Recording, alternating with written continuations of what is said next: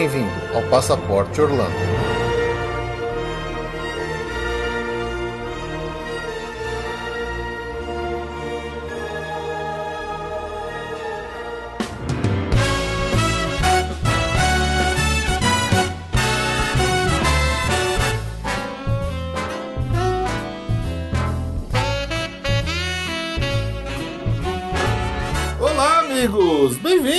A mais um episódio do Passaporte Orlando, primeiro episódio de 2019! Aê! Eu sou o Felipe E eu sou a Ju. e finalmente, finalmente voltamos de férias, né, Ju? O pessoal que já tava desesperado por mais um episódio novo do Passaporte Orlando, tava sendo cobrado aqui por pelos nossos ouvintes. Ai, gente, dá férias. Vou fazer um sabático. Cara, você teve um mês de férias, ó, Ju, para de Ai, que reclamar. mentira. É verdade. Pareceu um dia. Vocês tá- estão vendo com o que eu tenho que trabalhar aqui, gente? Vocês estão vendo? Falta de motivação aqui?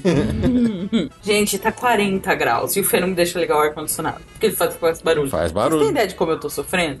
É Free Juliane. Vou fazer uma hashtag.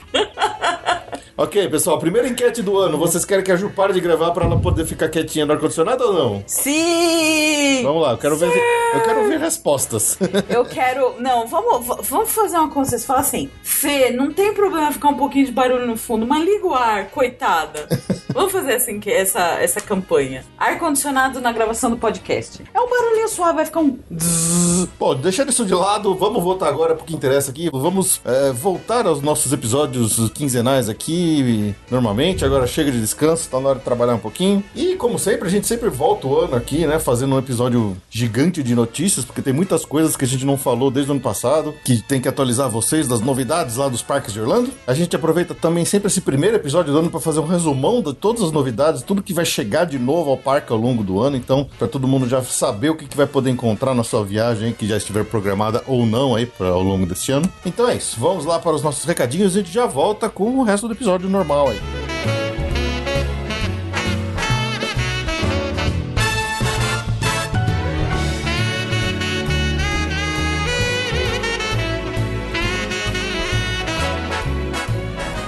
Mais uma vez lembrando, quem quiser entrar em contato com a gente pode mandar um e-mail para podcast@passaporteorlando.com.br para mandar sua crítica, sugestão, notícia, informação, um momento mágico ou o que mais quiser compartilhar aqui com a gente, para que a gente também compartilhe com os demais ouvintes aqui do Passaporte Orlando. E no final do ano passado a gente fez aquele episódio onde a gente respondeu as dúvidas, né, as perguntas que vocês mandaram pra gente. Eu acho que a gente já pode até já adiantar e falar, ah, vamos fazer de novo esse ano porque eu achei que foi bem legal, foi um episódio bem interessante. Então, quem quiser ter a sua pergunta respondida aqui num episódio que a gente deve, pode fazer de novo esse ano, lá pro final, mais pra frente, já vai mandando pra gente. A gente já vai guardando, já vai deixando guardadinho aqui, pra depois fazer um episódio de respostas aos ouvintes no final do ano. É nada que vocês precisam de pressa, urgência, É, né? exatamente.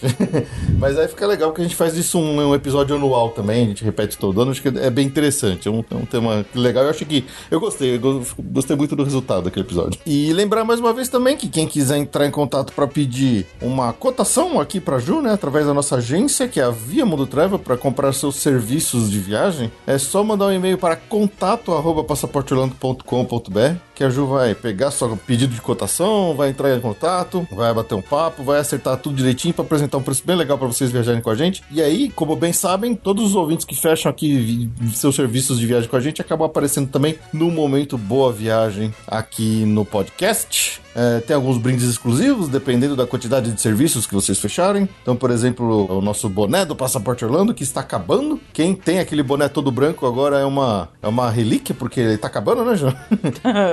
Vai- a, pró- a próxima, a próxima leva vai vir diferente, então aquele lá vai ser item de colecionador. Edição limitada. Nossa, Oh, gente. Jinx! Falei antes. Droga. Então é isso. Aguardamos seus contatos. Se quiser entrar em contato com a gente também através de todas as nossas redes sociais, estamos por aí no Instagram, no Facebook, no Twitter, onde mais quiserem. A gente sempre adora interagir e conversar com vocês lá pelo Instagram. Apesar de não estarmos postando muitas coisas no Instagram recentemente, por pura preguiça, eu diria. É, é, sempre que o pessoal manda, manda mensagem, a gente responde, porque é bem legal essa interação com vocês. Beleza?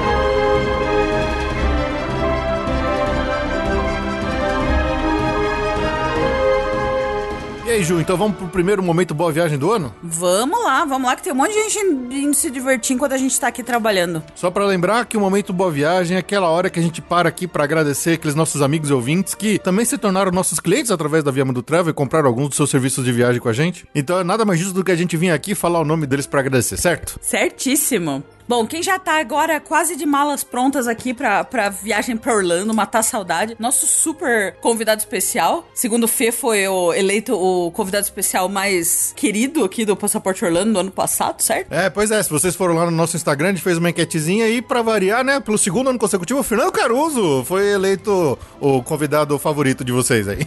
E agora ele, inspirado nessa votação, ele vai se atualizar lá com o que tá rolando em Orlando. Fizemos uma viagem a bate pronto, fechado de ultimíssima hora, mas vai dar.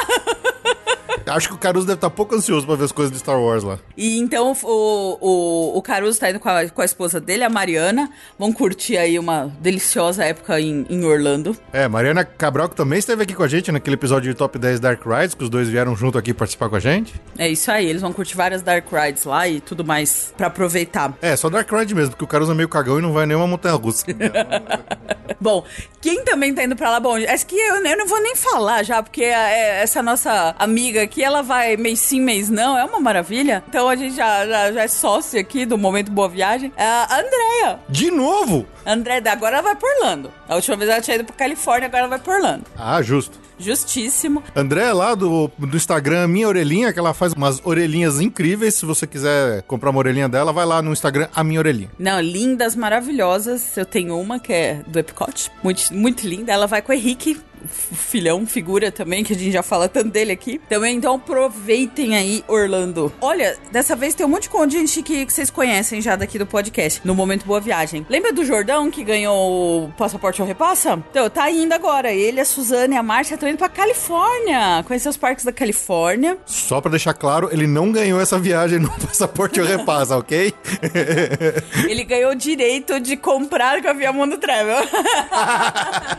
é, mas agora, sério mesmo, eles vão lá conhecer e vão se divertir a beça nos parques da Califórnia, com certeza. Quem tá indo agora também pra Orlando é a família do Denis, do Denis Rochelle. O Denis, André, Arthur e Bianca estão indo pra Orlando. Vai, pode todo mundo se encontrar, fazer uma grande festa. Vão curtir lá os parques nesse meu tão friozinho e agradável. Ai, que inveja. E agora já entrando na turma do comecinho de fevereiro, a nossa amiga também, a Lizzie, Lizzie Chontag, é, Lisiane Chontag, com o Carlos Alberto e o Carlos Eduardo também vão, vão lá por Orlando passar um tempo delicioso ali na, nos parques. Quer dizer, tá todo mundo muito bem.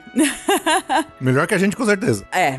De fato. Mas, gente, muito boa viagem para vocês. Aproveitem muito, curtam os parques, curtam os, a temperatura agradável, que é uma delícia. E excelente viagem para todo mundo. Excelente viagem. Divirtam-se muito. Muito obrigado mais uma vez por darem uma chance aqui pra gente poder ajudar vocês com as, com as suas viagens. E é isso aí. Qualquer coisa, manda notícia e conta pra nós como foi a viagem depois quando que voltarem. É isso aí.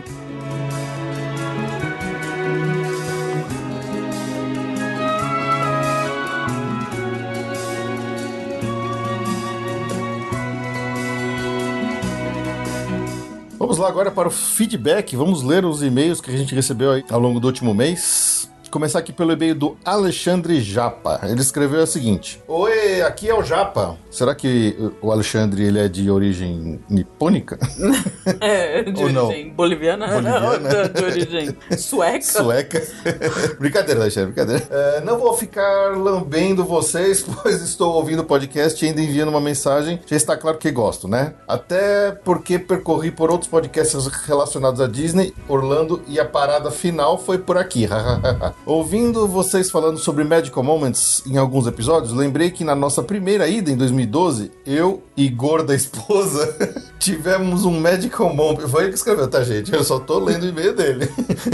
é, tivemos um Magical Moment, pois justamente o dia que fomos ao Magic Kingdom, aquele primeiro contato maravilhoso com esse mundo, aquela choradeira e tal, o dia estava meio chuvoso e acabou fechando algumas atrações, tipo Space Mountain. Então decidimos passar no Guest Relations no final do dia para perguntar se existia algum desconto no ingresso para retornar ou algo do gênero para poder ir nas atrações que perdemos por conta da chuva. Quando eu perguntei isso ao cast member, ele pegou meu nome completo, meu telefone, em seguida deu uma espécie de voucher para trocar por ingressos na entrada do parque e pronto, simples assim. Dali em diante, minha alma foi vendida ao demônio Disney e sou mais um obcecado pelos parques e tudo mais que for da Disney. Tanto que a viagem de casamento em 2014 foi para Orlando, onde ficamos um mês e depois virou gatilho para vir morar aqui em Toronto. Mas isso é outra história. Só uma coisinha: dentre as razões pela escolha específica de Toronto no Canadá foi poder chegar em Orlando em apenas 2 horas e 40 de voo. Que delícia. que delícia, hein? Muito bom ouvir um podcast de gente que também já vendeu a alma pra Disney.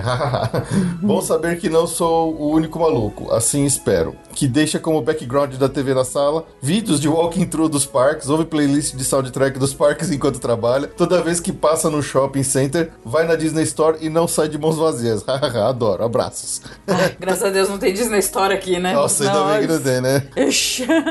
Japa, tamo junto, cara, tamo junto. É, é, essa é uma loucura por aqui também. e só uma curiosidade: no ano passado, durante as festas de Natal lá do Magic Kingdom, a primeira noite que teve festa de Natal lá, o Very Merry Christmas Party, né, Ju? Sim. Choveu pra caramba, ficou horroroso. Mas foi, um, foi temporal atrás de temporal, não passou. Não passou, não é daquelas que passa e depois eu volta. É, a gente não estava lá, a gente estava acompanhando lá o pessoal do Resort TV One que estava fazendo uma live, um streaming ao vivo lá do parque nesse dia. E o negócio foi tão feio que, por exemplo, o show de fogos lá de projeção no, no castelo, você não via nada. Porque tinha tanta fumaça, tinha tanta névoa na frente do castelo. Inclusive, ele, a Disney transmitiu ao vivo esse show e foi um maior fiasco. Foi um maior fiasco, dá pra ver nada. Dá pra ver nada. E é uma festa paga, né? É, uma festa paga a parte. E, e aí o que aconteceu? A galera que foi lá conseguiu pedir pra ir de novo teve reembolso desse ingresso. Então é isso. Fica a dica aí, por exemplo, para esse tipo de situação. Se é... for um dia talvez muito. Exatamente, para você não ficar quieto, não. Vai no Guest Relations que de repente acontece um medical moment aí você consegue recuperar o seu ingresso ou seu investimento no mínimo. É, se você tiver dias, porque assim, né, pro brasileiro duro é encaixar, né? É, esse é o problema. você faz aquela programação de. Se é só último dia de viagem no, na sua viagem, você não consegue fazer de, de novo no dia seguinte, né? Mas alguma coisa tem que ser feita. só, só, não pode ficar quieto. Bom, agora eu vou ler o e-mail do William Lugli. Oi, Feijo, tudo bem? Eu sou o Will e resolvi mandar esse e-mail para agradecer a ajuda que vocês me deram para eu conseguir fazer pela primeira vez uma viagem internacional, sozinho e para a Disney.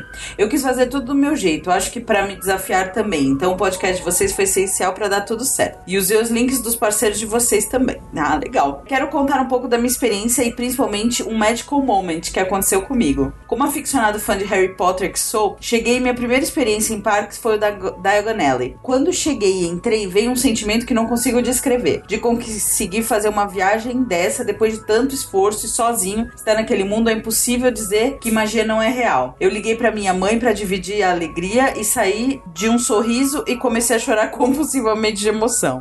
é, acontece. Acontece. Todo mundo já passou por isso lá. Eu desliguei o celular sem conseguir trocar nem duas palavras no meio de tanto choro e vi uma menininha e sua mãe falando inglês comigo. Eu não sou fluente naquela situação, eu ainda não consegui entender nem dizer nada que fizesse sentido. a menininha me deu um chocolatezinho e me deu um sorriso e saiu. Oh, que bonitinho. Que gracinho. Talvez pensassem que eu recebi uma notícia ruim ou algo assim no telefone.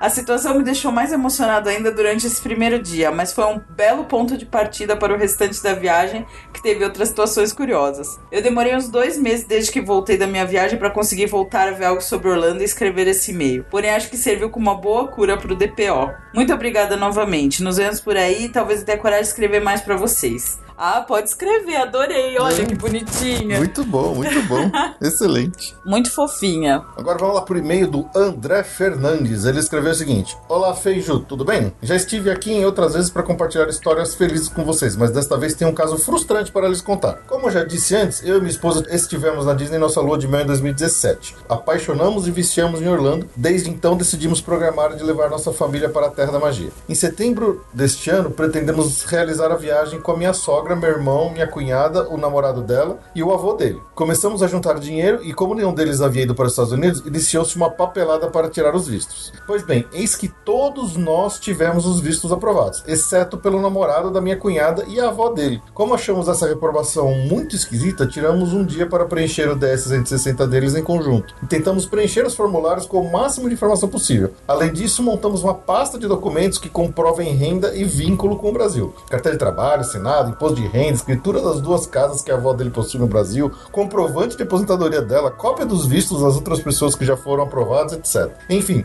fizemos tudo isso que pudemos para deixá-lo mais bem embasado para ir na entrevista. Os dois pagaram novamente as taxas e foram fazer a entrevista. Para nossa surpresa, o entrevistador não fez mais do que quatro ou cinco perguntas e reprovou o visto deles novamente, sem motivo aparente. Caramba, coisa chata. Que estranho. Conclusão: ambos já gastaram R$ 2.400 e, caso queiram tentar de novo, terão que gastar mais R$ 1.200 sem ter a certeza do que precisa ser feito para evitar que recebam outra reprovação. Acredito que esse relato seja de grande valia a outros ouvintes, uma vez que nunca consideramos a hipótese de ter o visto americano negado. É importante não reservar voos, hotéis ou ingressos antes de tirar o visto, pois nunca se sabe se você realmente terá autorização de pisar no mesmo solo que o presidente laranja. Agora estamos avaliando se eles tentarão tirar o visto novamente, ou se viajamos sem eles e levamos para aquele mundo mágico um gosto amargo de ter uma parte da galera que sonhava em estar conosco barrada, mesmo tendo recursos para pagar pela viagem, férias marcadas e tudo mais. Como sugestão, seria interessante se vocês conseguissem um, o contato de algum especialista ou consultor para falar mais profundamente em um episódio sobre as exigências, dificuldades e dicas para conseguir o visto. Obrigado mais uma vez pela companhia e pelo excelente serviço prestado no podcast. Um abraço, André Fernandes. Caramba, que coisa, hein? Alguma coisa levantou algum flag ali É. na, na, na- na documentação. É, é difícil. Tem algumas pessoas que.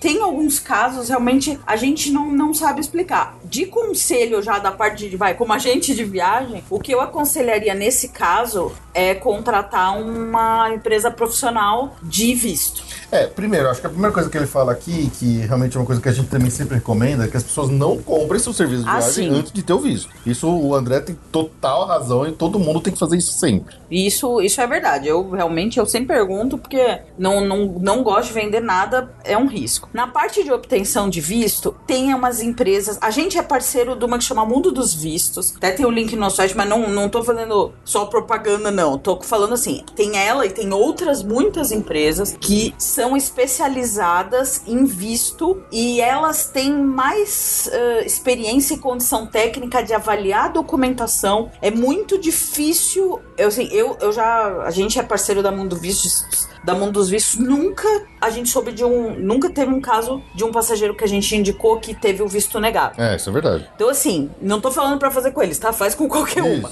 É uma opção. Mas, assim, essas empresas, eles têm expertise nisso. Então, eles vão avaliar a documentação linha por linha. Se tiver um ponto que tá dando uma bandeira amarela aí no caso dos, do- eh, deles, eles vão, ter- eles vão descobrir. Eu lembro já de ter lido a respeito de quando o visto é negado, você recebe um papel e numa determinada cor, né, dizendo que seu visto foi negado. Eu não sei se isso ainda é assim. E dependendo da cor do, do- do- desse papel, você só pode tentar aplicar novamente depois de um determinado tempo. Então tem alguns que você pode eh, uma, alguma cor lá que você pode, você pode aplicar praticamente imediatamente, outro que você precisa levar um mês para voltar, outro que você tem que esperar seis meses para voltar. Tem umas coisas dessas. Eu não sei se de repente, no caso de vocês, vocês acabaram caindo num caso desse onde vocês voltaram até antes do tempo e por isso que teve uma negação tão imediata assim na segunda tentativa.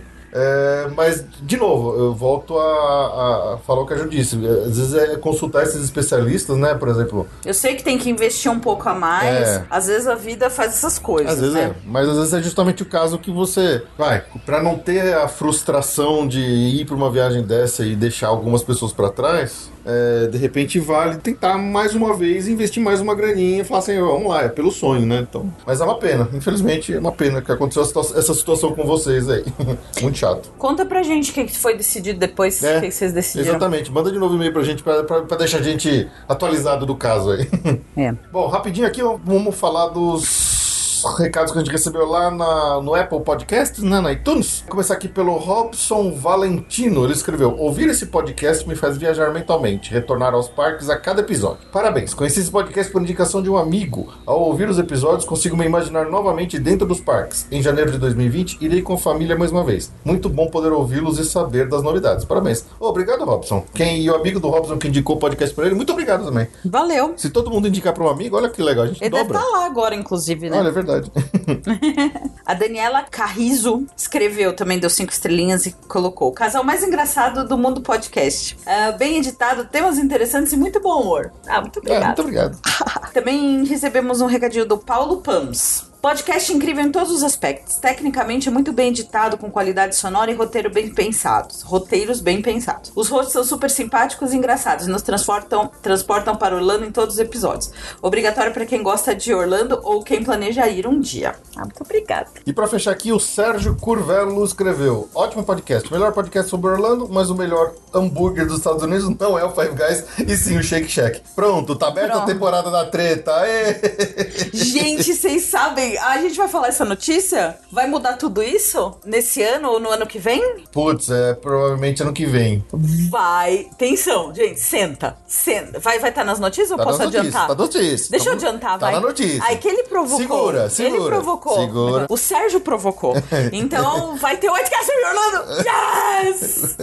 É, White Castle, pessoal. White Castle é muito bom. Deus ouviu as nossas preces. Mas eu ainda gosto mais do hambúrguer do Five Guys do que do White Castle. Não, gente, mas White Castle é outra experiência maravilhosa. Porque não é só o hambúrguer, é, é um mini hambúrguer. É Na verdade, muito é uma, lindo. É uma, é uma maleta de mini hambúrgueres. Você É compra uma maravilhoso. porrada de mini hambúrgueres.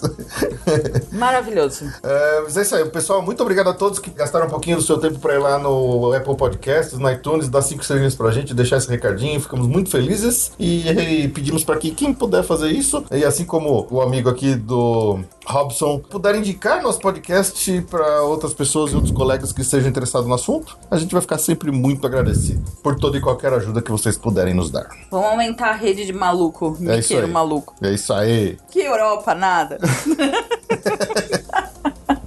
Quer pra Europa? Vai pro Epcot. Tá cheio de Europa no Epicote? Eu- quer, quer pra China? Vai pro Epcot. Epicote na Europa também? Também. Tem China, tem, Tem informação? Japão. Aqui dá tem ir informação. na África. No Brasil não, No ainda. Brasil não.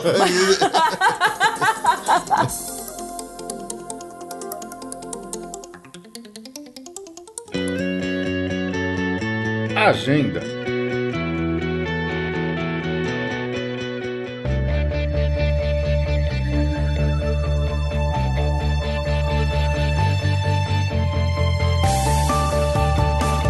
Bom, vamos lá para nossa primeira agenda de 2020 para falar dos eventos que vão acontecer nos próximos três meses, os eventos anuais que sempre. Já vamos falar do Natal? Mas já, caramba, acabou de passar Natal. Gente, mas é que a gente vai no Natal esse ano, eu tô muito ansiosa. Ai, meu Dá Deus. pra falar de Natal? Não, ainda não, espera. Droga. Tudo a seu tempo, não se atropela. Vamos falar de Natal, vai. É, então, começando aqui lá pelo Epcot, o evento que já está rolando é o Epcot International Festival of Arts, que vai do dia 14 de janeiro até o dia 24 de fevereiro. É uma combinação daquelas de performances artísticas com é, culinárias diferentes e o parque fica com um visual diferenciado. Tem eventos de desenhos, de música, de teatro, tem umas coisas muito loucas espalhadas pelo parque. Tá incluso, né, no, no ingresso, ou seja, você não precisa pagar mais para participar desse evento, a não ser os eventos especiais, né, como alguns eventos fechados de artistas, de workshop, de desenho, pintura, coisas que tem a mais lá, que aí você tem que pagar mesmo. Mas, de modo geral, é,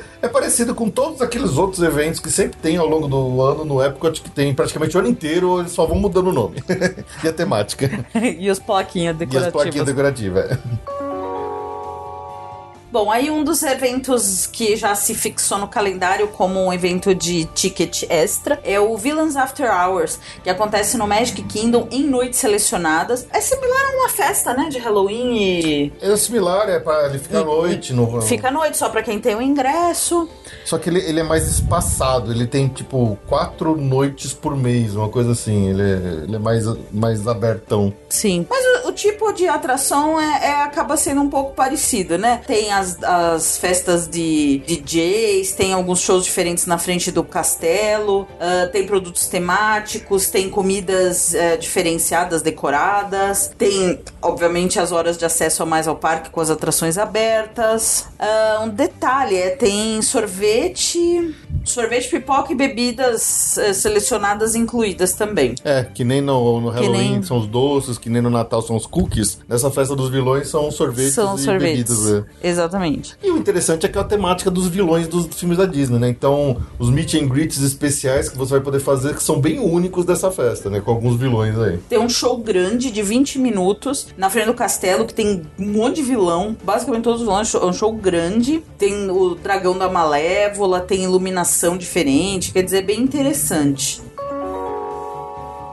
Vocês lembram que o Fê acabou de falar do International Arts of Festival? Festival of Arts. Whatever. Então, logo na sequência, de 4 de março a 1 de junho, começa um festival praticamente idêntico, só que muda um pouquinho a temática, que é o Flower and Garden Festival. Anota aí. São três festivais que- no ano que você tem que saber do Epcot, que eles duram praticamente o ano inteiro. É o de Arts, o de Garden e o de Food and Wine. Na verdade, entre o Food and Wine e o Garden tem o International. uh, é, como é que é? O Ah, Festival Depois- Holidays. Festival of Holidays depois Não, do Food então and esse Wine. é do depois do Food and Wine. Não, e no, na- no meio do Garden, entre o Garden e o Food and Wine, tem o Summer, aquele festival de banda. É verdade. Enfim, a gente até devia tirar, né? Porque tem, tem festival o ano inteiro no Epcot, basicamente. Em março, de março a junho, tem o Flower and Garden Festival. É aquele esquema incluso no ingresso, tem barraquinha de comida, tem uma decoração, a parte de jardinagem é super caprichada, tem estátua, escultura de personagens feitas em jardim, é muito legal. Ah, Não paga pra assistir, nem pra comer, só paga o que comer. E no palco na América, ali na frente dos- do pavilhão dos Estados Unidos, tem os shows. Acho que estão duas ou três performances por dia, né? Aquele esquema, né, Disney? Não tem grandes. são- É coisa mais do passado, assim, mas é. Isso aqui me lembra muito letra e música De todo novo, ano. é. Toda, gente, é, é muito o, o, o Rio Grande cantando. Assim, tem muita gente. Não vou falar o nome de todo mundo. Air Supply, Daughtry, Ah, Daughtry é- Daughtry, é, sei lá. Berlim. Coisas que eu já ouvi falar. Pointer Sisters. Isso aqui não é farofa? Não, é Twisted Sisters. Ah, tá. Eu... Eu sei que tinha algum sister que era farofa. E não tem muito a ver com a Disney, mas enfim. Gente, uma programação extensa. Todos os dias tem show e é só estar lá no Epcot que você já vai estar participando. Acho que se você der uma volta lá no World Showcase, você já vai participar automaticamente do evento. Basicamente, qualquer dia do ano que você for lá no Epcot e der uma volta no Showcase, você vai estar participando de algum De algum festival.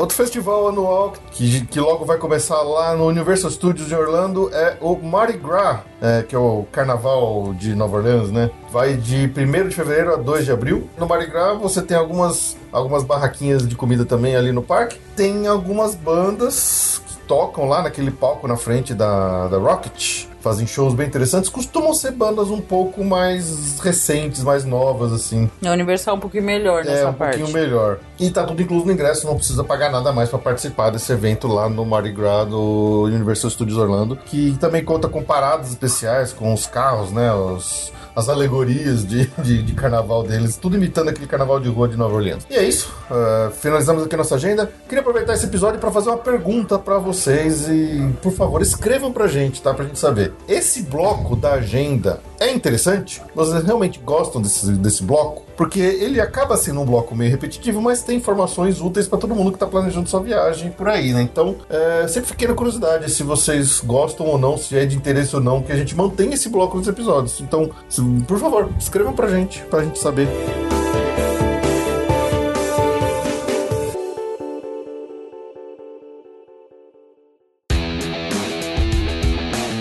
Notícias do mês.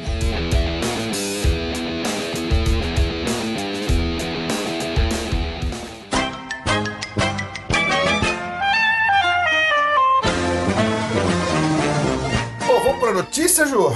Vamos pra notícia. Como todo episódio de começo de ano, primeiro episódio de, de notícias, a gente pega e para aqui para fazer um resumão de tudo que vai acontecer de novidade, de tudo que vai abrir, de todas as coisas que com certeza vão acontecer no parque, né? A gente também fala de alguns rumores, mas a gente dá um pouco mais de destaque para tudo que a gente sabe que vai acontecer no parque, que é pra gente ter uma ideia do que, que vai acontecer de mudança ao longo desse ano de 2020, pra todo mundo já ir podendo planejar suas viagens, saberem o que, que vai poder encontrar ou não de repente aí ao longo do de 2020. Também nesse último mês aí praticamente a Disney soltou muitas datas, muitas confirmações de coisas que estão para abrir lá, então tem bastante informação interessante. Por exemplo, teremos lá no Epcot a abertura este ano, no verão deste ano, ainda não tem uma data exata, mas no verão de 2020, o verão americano, ou seja, aquele período ali entre agosto, junho, julho e agosto, a abertura do, da atração do Remy é, Ratatouille Adventure, lá no Epcot, lá no pavilhão da França, que é o novo ride do Remy, né, do Ratatouille, que vai ser um, é um dark ride bem, bem bonito, na verdade é uma imitação de, uma, de um ride que já existe na Disneyland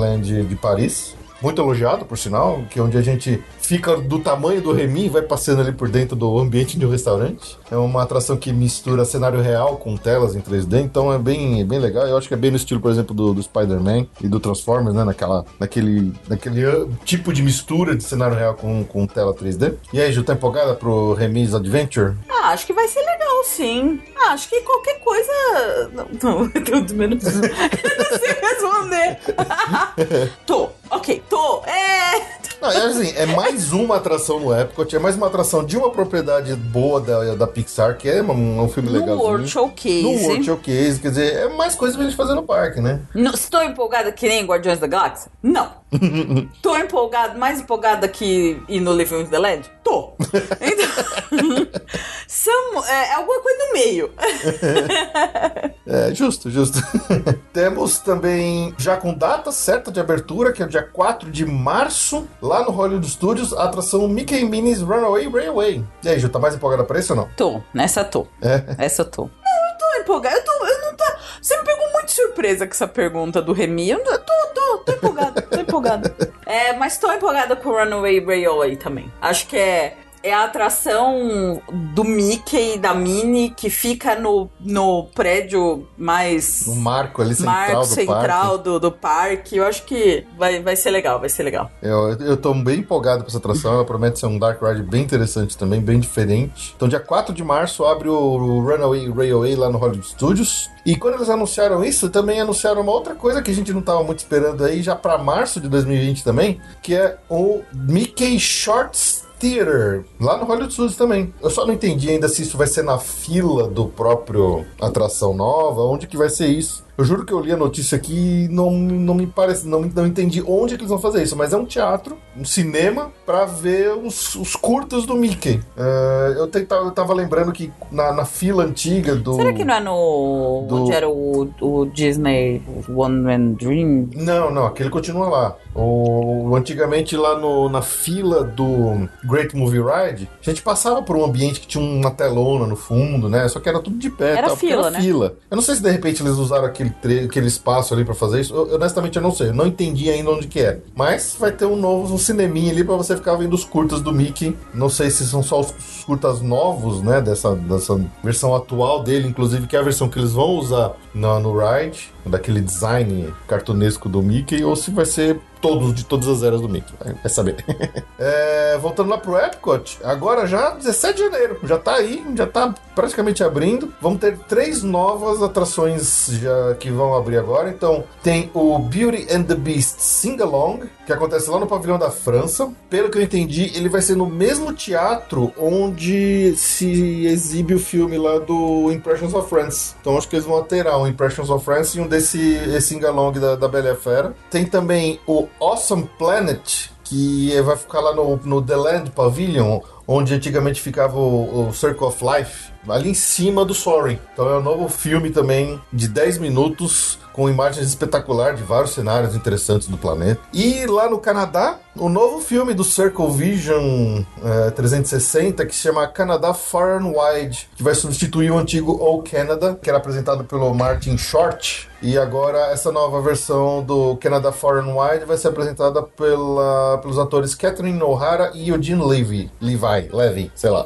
É, então, esses três novos filmes, três novas atraçõezinhas, já agora, dia 17 de janeiro, já vai rodar. E, pessoal, o- outra coisa no Epcot que vai acontecer esse ano, inclusive, quem não viu o show tapa-buraco do Epcot Forever, que não era Forever de verdade, Cara, é o pior nome pra um espetáculo que não é duradouro e o espetáculo é lindo. É bonito. O novo show é, noturno lá de fogos do Epcot, que chama Harmonious, já vai estrear agora na primavera de 2020, primavera americana. Já é por agora, já como nesse primeiro semestre, né? Março, abril ali. Começa em março. Então, logo agora, já no começo do ano, antes da metade do ano, já vai estrear o novo show Harmonious lá no Epcot. Então, quem não viu ao vivo o Epcot Forever, provavelmente não vai ver mais, se não for logo. Gente, é muita perda de, de investimento porque o show é lindo. Não dá pra entender. Olha, eu vou falar uma coisa. Não dá. Minha logística não compreende. Por que, que eles pararam em Illuminations pra, fa- pra montar todo um show que ia ficar no ar por seis meses? É estranho, né? É muito estranho deixasse o Illuminations. Aí eles fazem um show, pouquíssima gente vai ver, porque vai, são só seis meses, né? No ar, lindo demais. Nossa, eu adoro. O Epcot Forever. Que não é Forever.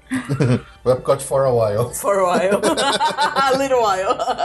o Epcot Forever que. É, quando eles anunciaram esse, esse Epcot Forever como um temporário até o novo show abrir, eu achei que era só pro aniversário de 40 anos do parque. Né? Ou seja, ele ia ficar pelo menos um ano e meio, dois anos aí rodando. Mas não, então quer dizer, o Harmonious já vai estrear agora. Acho que adiantou. Eles, eles devem ter feito algum mau cálculo aí de prazo pra montar as coisas. Que coisa. É. É, o que temos também de novidade abrindo ao longo desse ano aí são muitos restaurantes novos vão abrir nos parques. Então, por exemplo, lá no Epcot vai ter um novo restaurante que chama Real Eagle Smokehouse Craft Drafts and Barbecue, lá no pavilhão dos Estados Unidos. É, e o interessante é que, bom, é- é- é- tem muita cerveja, né? Cervejas artesanais, tem churrasco, obviamente, né? Mas assim, o interessante é que esse Real Eagle é porque o, o host do, desse restaurante é o Sam Eagle dos Muppets. Inclusive, o, toda a temática, o cartaz, é, tem tudo o Sam Eagle na capa e tem até um, uma, uma tagzinha muito engraçada que ele fala assim: vai ser o, o- esse Real Eagle Smokehouse vai ser o local da Sam's Centennial Cook-Off. A salute to all cook-offs, but mostly barbecue. Fazendo uma piada com, com a, a frase que ele diz lá no Muppet Vision 3D, né? Então é muito bom, achei, achei. A Disney foi, mandou bem nessa brincadeirinha aí. Temos também no Epcot abrindo o restaurante Space 220, né? Space 220, que eles chamam lá em inglês. Que é o restaurante espacial, que já estava prometido há algum tempo, né? Com uma temática que você vai é, é, é, jantar num ambiente como se você estivesse numa estação em órbita da Terra. Esse nome, Space 220, é porque você pega um. é, simula que a gente vai pegar um elevador orbital e vai subir a 220 milhas acima da, da superfície da Terra é, em órbita. Então, o, o restaurante, inclusive, tem esse. Um, tem uma arte conceitual bem interessante de um, de um elevador circular, assim, simulando um elevador. Você olha para baixo você vê lá, lá no fundo o- o- a Flórida, né? Porque você tá num elevador orbital saindo ali de Orlando. Era para este restaurante ter aberto no ano passado. Era para ele ter aberto no final do ano passado já. Mas deu algum ruim lá, deu alguma treta, o chefe que eles tinham contratado se demitiu, rolou alguma briga lá, rolou algum problema com esse restaurante que atrasou bastante a inauguração dele. Mas não tem uma data ainda, mas eles, a Disney prometeu que esse ano certamente abre, né? Porque acho que eles ainda estão resolvendo a treta que tá rolando lá. e o interessante desse restaurante é que a gente vai jantar num salão onde todas as janelas como se estivesse dando pro espaço ali. Vai- eu acho que vai ser uma boa ideia do que, que vai ser, por exemplo, o hotel de Star Wars, né? Eles Sim. vão usar o mesmo princípio das coisas ali. Então, eu, eu, tô, eu tô- Esse é um restaurante que eu tô, eu tô bem curioso pra ver. Eu tô bem, bem curioso mesmo. E também em 2020, sem uma data definida ainda, vai ter o Roundup Rodeo BBQ Restaurant lá na Toy Story Land, no Hollywood Studios. Vai ser um table service que tem lá eh, de lá, porque não tinha nenhum table service, né? Era uma das reclamações do, dessa área que, que não tinha restaurante table service, e agora eles fizeram isso aí. Eh, não temos data ainda, mas vai ser um restaurante familiar bem interessante lá de table service no Hollywood Studios na Toy Story Land. Como se a área precisasse de mais coisa pra ficar lotada, né? É. Não, às vezes é bom pra dar uma. A galera senta, senta e fica lá Uma parada. área cheia. Bom, outra novidade também para a primavera de 2020, a primavera americana, ou seja, março, abril ali, é a abertura do novo show do Circo de Soleil lá no Disney Springs, que vai se chamar Drawn to Life. É, né, como se fosse desenhado para a vida, né? Então, com certeza vai ser um show aí que vai ter muita coisa de animação, muita coisa de personagens Disney. Então, Circo de Soleil e a Disney trabalhando juntos num espetáculo com os temas, né, com os personagens da Disney. E vai a, a partir de dia 20 de março já vai ter as prévias e abre oficialmente no dia 17 de abril o primeiro show do Circo de Soleil, Drawn to Life, lá no Disney Springs. Pergunta se eu tô animada pra isso. Ah, eu não tô animado pra isso. Você tá animado pra isso? Uh, próxima atração.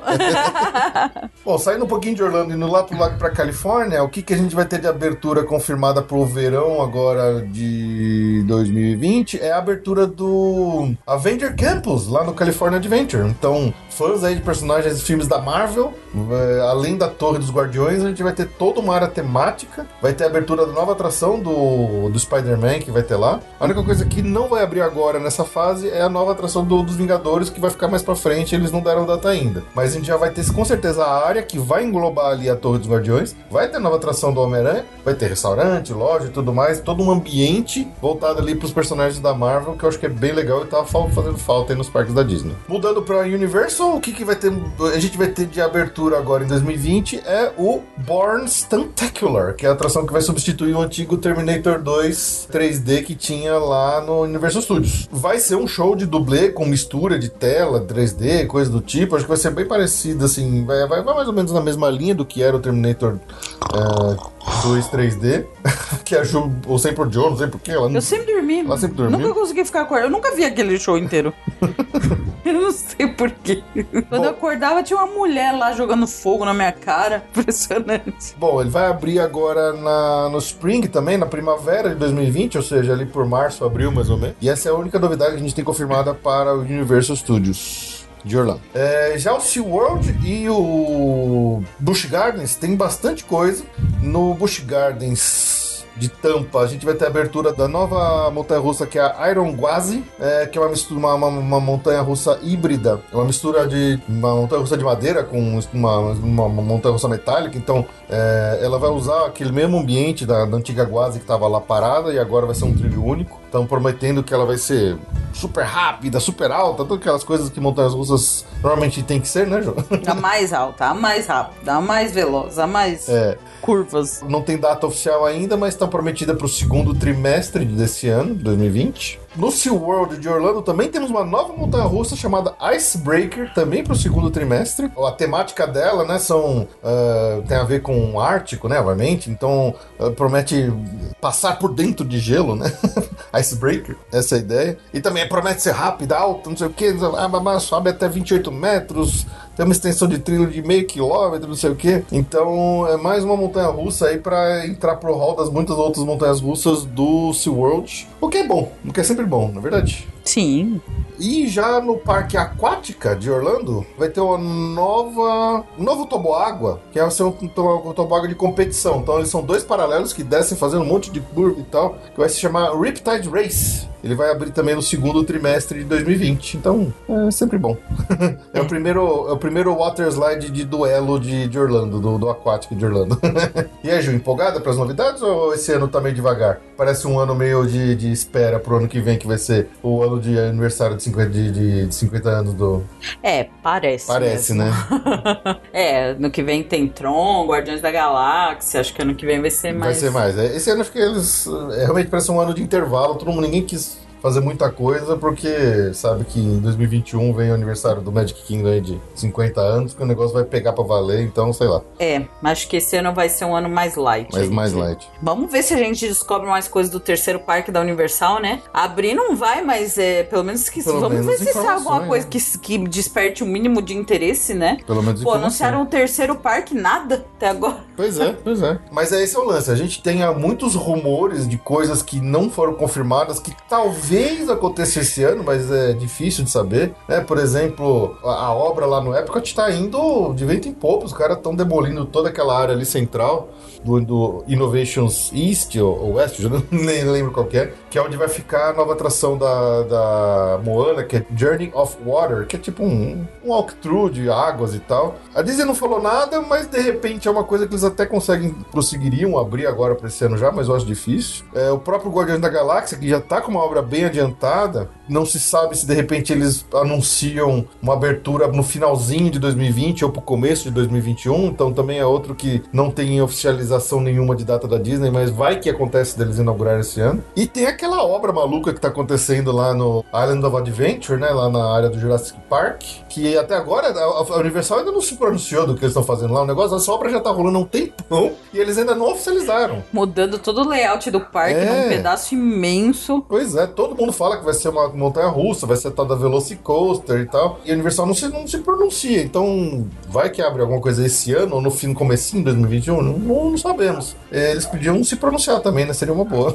A Universal tá quieta, né? Tá quieta, tá quieta. Não sei o que tá acontecendo. Tô assustado, não, não sei. É, não, eles têm um terceiro parque, eles anunciaram um terceiro parque, eles estão muito quietos. O terceiro parque é a maior parque. notícia desde que anunciaram as Galaxy Z e não falaram nada. Né? Muito quieto. Não deu barato nenhum. Não, não deu barato, mesmo. Estão tão quietos que não deu nem barato. P pensa, desde que. Olha, eu, eu, eu tava revendo aqui os nossos episódios antigos, uma lista dos nossos episódios antigos. A gente falou pela primeira vez que a Galaxy Z tinha sido oficializada na, na D23, lá no nosso episódio acho que número 28. É mais de 120 episódios atrás. A gente veio falando da Galaxy Z desde então praticamente uma vez por mês sabe? Porque sempre tinha alguma coisa, sempre tinha uma notícia, sempre tinha um, uma curiosidade, um rumor. Ah, tipo, eles mantinham o hype aceso, eles mantiveram o hype aceso dessa área por quatro anos. E a Universal tá tão quieta, eu, eu acho estranho. Eu a Universal muito... tá quieta mesmo, eu tô é. achando também. Mas é isso aí. Vamos então, depois de todas as, as promessas aí pro ano, ou não, ou sim ou não, veremos. Como sempre, janeiro é a época das reformas. É, de, de atrações, é, é, as reformas mesmo, né? Algumas maiores, algumas menores. Bom, esse eu não preciso nem falar, né? que tá reforma. Adivinha, gente? O, o Railroad da, da Disney, o trem principal do Magic Kingdom, obviamente ele está fechado. É, ele está e vai continuar fechado Certeza até que a Tron que abra. vai ficar fechado até julho de 2020 mas é mais. É então mais. esquece, nem esquece. Ele só vai abrir depois que a Tron, a Tron reabrir. É, você esquece. Esse trem é uma coisa louca de abertura. Pra variar só um pouquinho, Splash Mountain vai fechar por um tempinho até maior dessa vez. Eles vão fechar de ser, já estão fechados. Vai ficar fechado até 28 de fevereiro. A Big Thunder vai ficar fechada um tempinho também em maio, de 4 de maio a 21 de maio. Isso é uma notícia, né? E que não é mais ou menos. A, a Swiss Family Tree House vai ficar fechada de 27 de abril a 4 de maio. No Epcot, temos a Test Track, também vai ficar fechado um tempinho, hein? De 13 de janeiro a, a 27 de fevereiro. Essa época é complicada, é, eles... sim pega muita reforma. É uma época mais vazia, é época eles de pegam, frio. Eu acho que eles deixam passar o rush do final do ano e eles deixam para fazer reforma. Sempre no começo de ano é a época das reformas, né? É, e como, como durante o rush do final de ano você tem um estresse um maior, um uso maior, um maior número de ciclos, né? Nas atrações, acho que é, é a melhor hora que eles têm para parar e e, é. e tem que fazer uma manutenção preventiva nessas atrações. Né? Exatamente. Uh, no Animal Kingdom temos uh, a paralisação do Kali River Rapids, de 6 de janeiro a 21 de março. E lembrando que até uh, março a gente tem aquele revezamento né, do Typhoon Lagoon e do Blizzard Beach, né, que são os parques aquáticos. O Blizzard Beach vai abrir no dia 18 de janeiro, enquanto o Typhoon tá fechado, tá? E até a, a onda das reformas se estendeu lá pro Island Adventure. O Jurassic Park vai ficar fechado. É para fazer aquela atualização que, que ficou pro Jurassic não, World? Não, é só uma reforma nada. normal. Só parada normal. Não o, tem notícia de atualização. O Jurassic, o Jurassic Park River Adventure vai fechar, já tá fechado, vai reabrir em dia 25 de janeiro, previsão. Agora vamos falar também, vamos falar de ingresso Disney. Vamos, bora. A gente tá com a venda daquele ingresso promocional da Disney que é de quatro dias, obrigatoriamente um dia por parque. É, a Disney voltou com esse ingresso. É né? um ingresso promocional, só que ele só tá valendo visitas até dia 30 de setembro. E neste momento tá dando para pegar um ticket extra, que é esse é, Four Park Magic ticket e dá pra incluir o parque aquático, uma visita a um parque aquático. É. O que quer dizer? É interessante, é uma só, né? É interessante que é uma só. Ao invés de você botar a opção de Park É, porque Hopper a gente Plus. sempre fala que o Parque Hopper Plus é um absurdo que a Disney faz com esse ingresso. Eles pedem para as pessoas não irem no parque aquático deles, porque é Pois é. caríssimo. Nesse caso, se você tá pensando em fazer um. ir nos quatro temáticos um aquático, é o ticket É pra uma, você. é uma solução muito boa essa. Só que realmente é só até 30 de setembro essa validade do ticket, tá? E tem data máxima pra compra dele? Não tá divulgado isso, então por enquanto tem.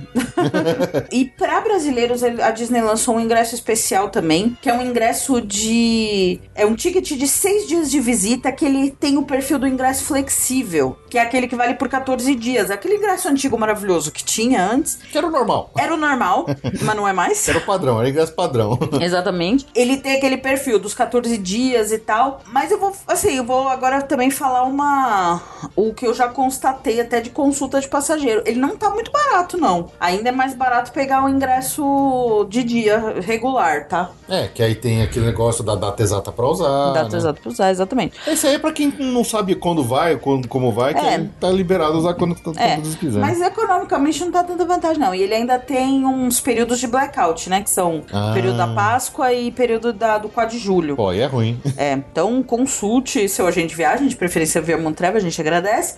Mas temos esse ingresso disponível. É um ingresso especial para brasileiros, mas não tá vendendo muito não, porque ele não tá valendo tanta pena não. Essas são as novidades. Uma novidade do Magic Kingdom, a gente já falou sobre o Early Morning Magic, que é um ingresso especial que você pode entrar no parque mais cedo, é para um número limitado de pessoas, para aproveitar o parque bem vaziozinho. Agora, durante alguns eventos desse, desse Early Morning Magic, em comemoração do, set- do aniversário de 70 anos da Cinderela, nesse momento de Early Magic, além das atrações abertas ali que ficam ali na Fantasyland, E é, são poucas atrações, tá? Diferente da, da Extra Magic Hour do- dos hotéis, essa Early Morning Magic tem umas atrações bem mais restritas que você pode ir nelas. Sim. Mas nesse caso vão abrir várias atrações da Fantasyland, Peter Pan, Pooh, é, Seven Dwarf, é, Winnie the Pooh, a- a- o Prince Charming Ca- é, Regal Carousel. E além disso vão ter personagens da Cinderela. A Suzy, Perla, Ferga, a Fada Madrinha, Drizella, Anastácia e o Príncipe Charming. Prince Charming. Misturei os dois. então quem for fazer o Early Magic, Early Morning Magic, vai ter essa, essa, essa especial aí. São, são apenas nas datas, são oito eventos que vão acontecer entre 11 de fevereiro e 3 de março. Lembrando que é o ingresso à parte. Sim. Bom, já para também deixar o pessoal no hype tá, da nova atração do Tron Light Cycle Run, Magic- lá no Magic Kingdom tá exposto os veículos, né, as motos que a gente vai ah, andar na, na montanha russa do Tron Light Cycle Run. Eles estão ali na Tomorrowland mesmo, é, obviamente é com patrocínio de loja de, de, de aluguel de carro, né, porque essas coisas são patrocinadas, mas tem lá um fundo bem legalzinho, as motos bem legais ali pra você não só testar o, o, o assento, mas pra, pra ter umas fotos legais e já entrar no hype. É engraçado que eles colocaram até o, a plaquinha que vai ter nas loading stations pra mostrar como que o pessoal vai embarcar na- nas motos e tal. Então tá lá, exposto na Tomorrowland, pertinho daquela loja gift shop que é de saída ali do da Space Mountain. Você tá bem ali pertinho, você tem a- a- as motos do Tron Light Cycle Run. Gil, você gosta de Dole Whip? Adoro o The Whip. Vai me dar The Whip. Eu, eu gostaria muito, viu? Eu também queria ter um Dole Whip agora, esse calor desgraçado que tá aqui. Sabia que a cereja que a gente compra aqui no supermercado é da Dole? ah, sabia, sabia, já ouvi. então, lá no Magic Kingdom, onde a gente compra lá o Dole Whip, Pineapple Float, tem um novo sabor que eles fizeram agora, que se chama I Lava You.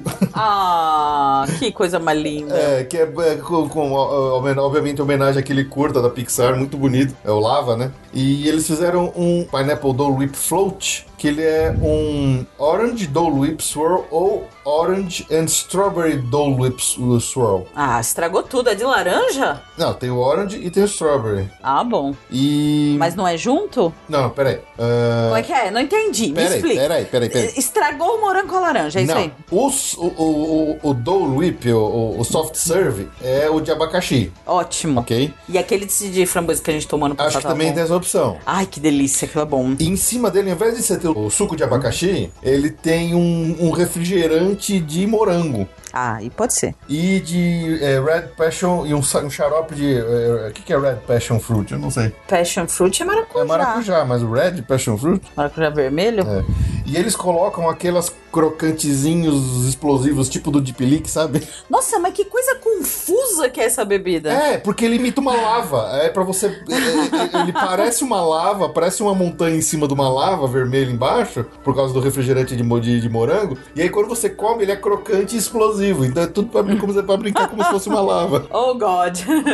que baderna. É, os pop rocks que eles chamam, né? Então, esse novo I Lava You Float tem lá no Magic Kingdom. Eu, eu fiquei mega curioso pra experimentar, eu gostei. É, não sei se vou arriscar, não. Acho muito ousado. A Ju é uma pessoa de hábitos, ela não arrisca muito nada. e sempre acerto. Olha que maravilha.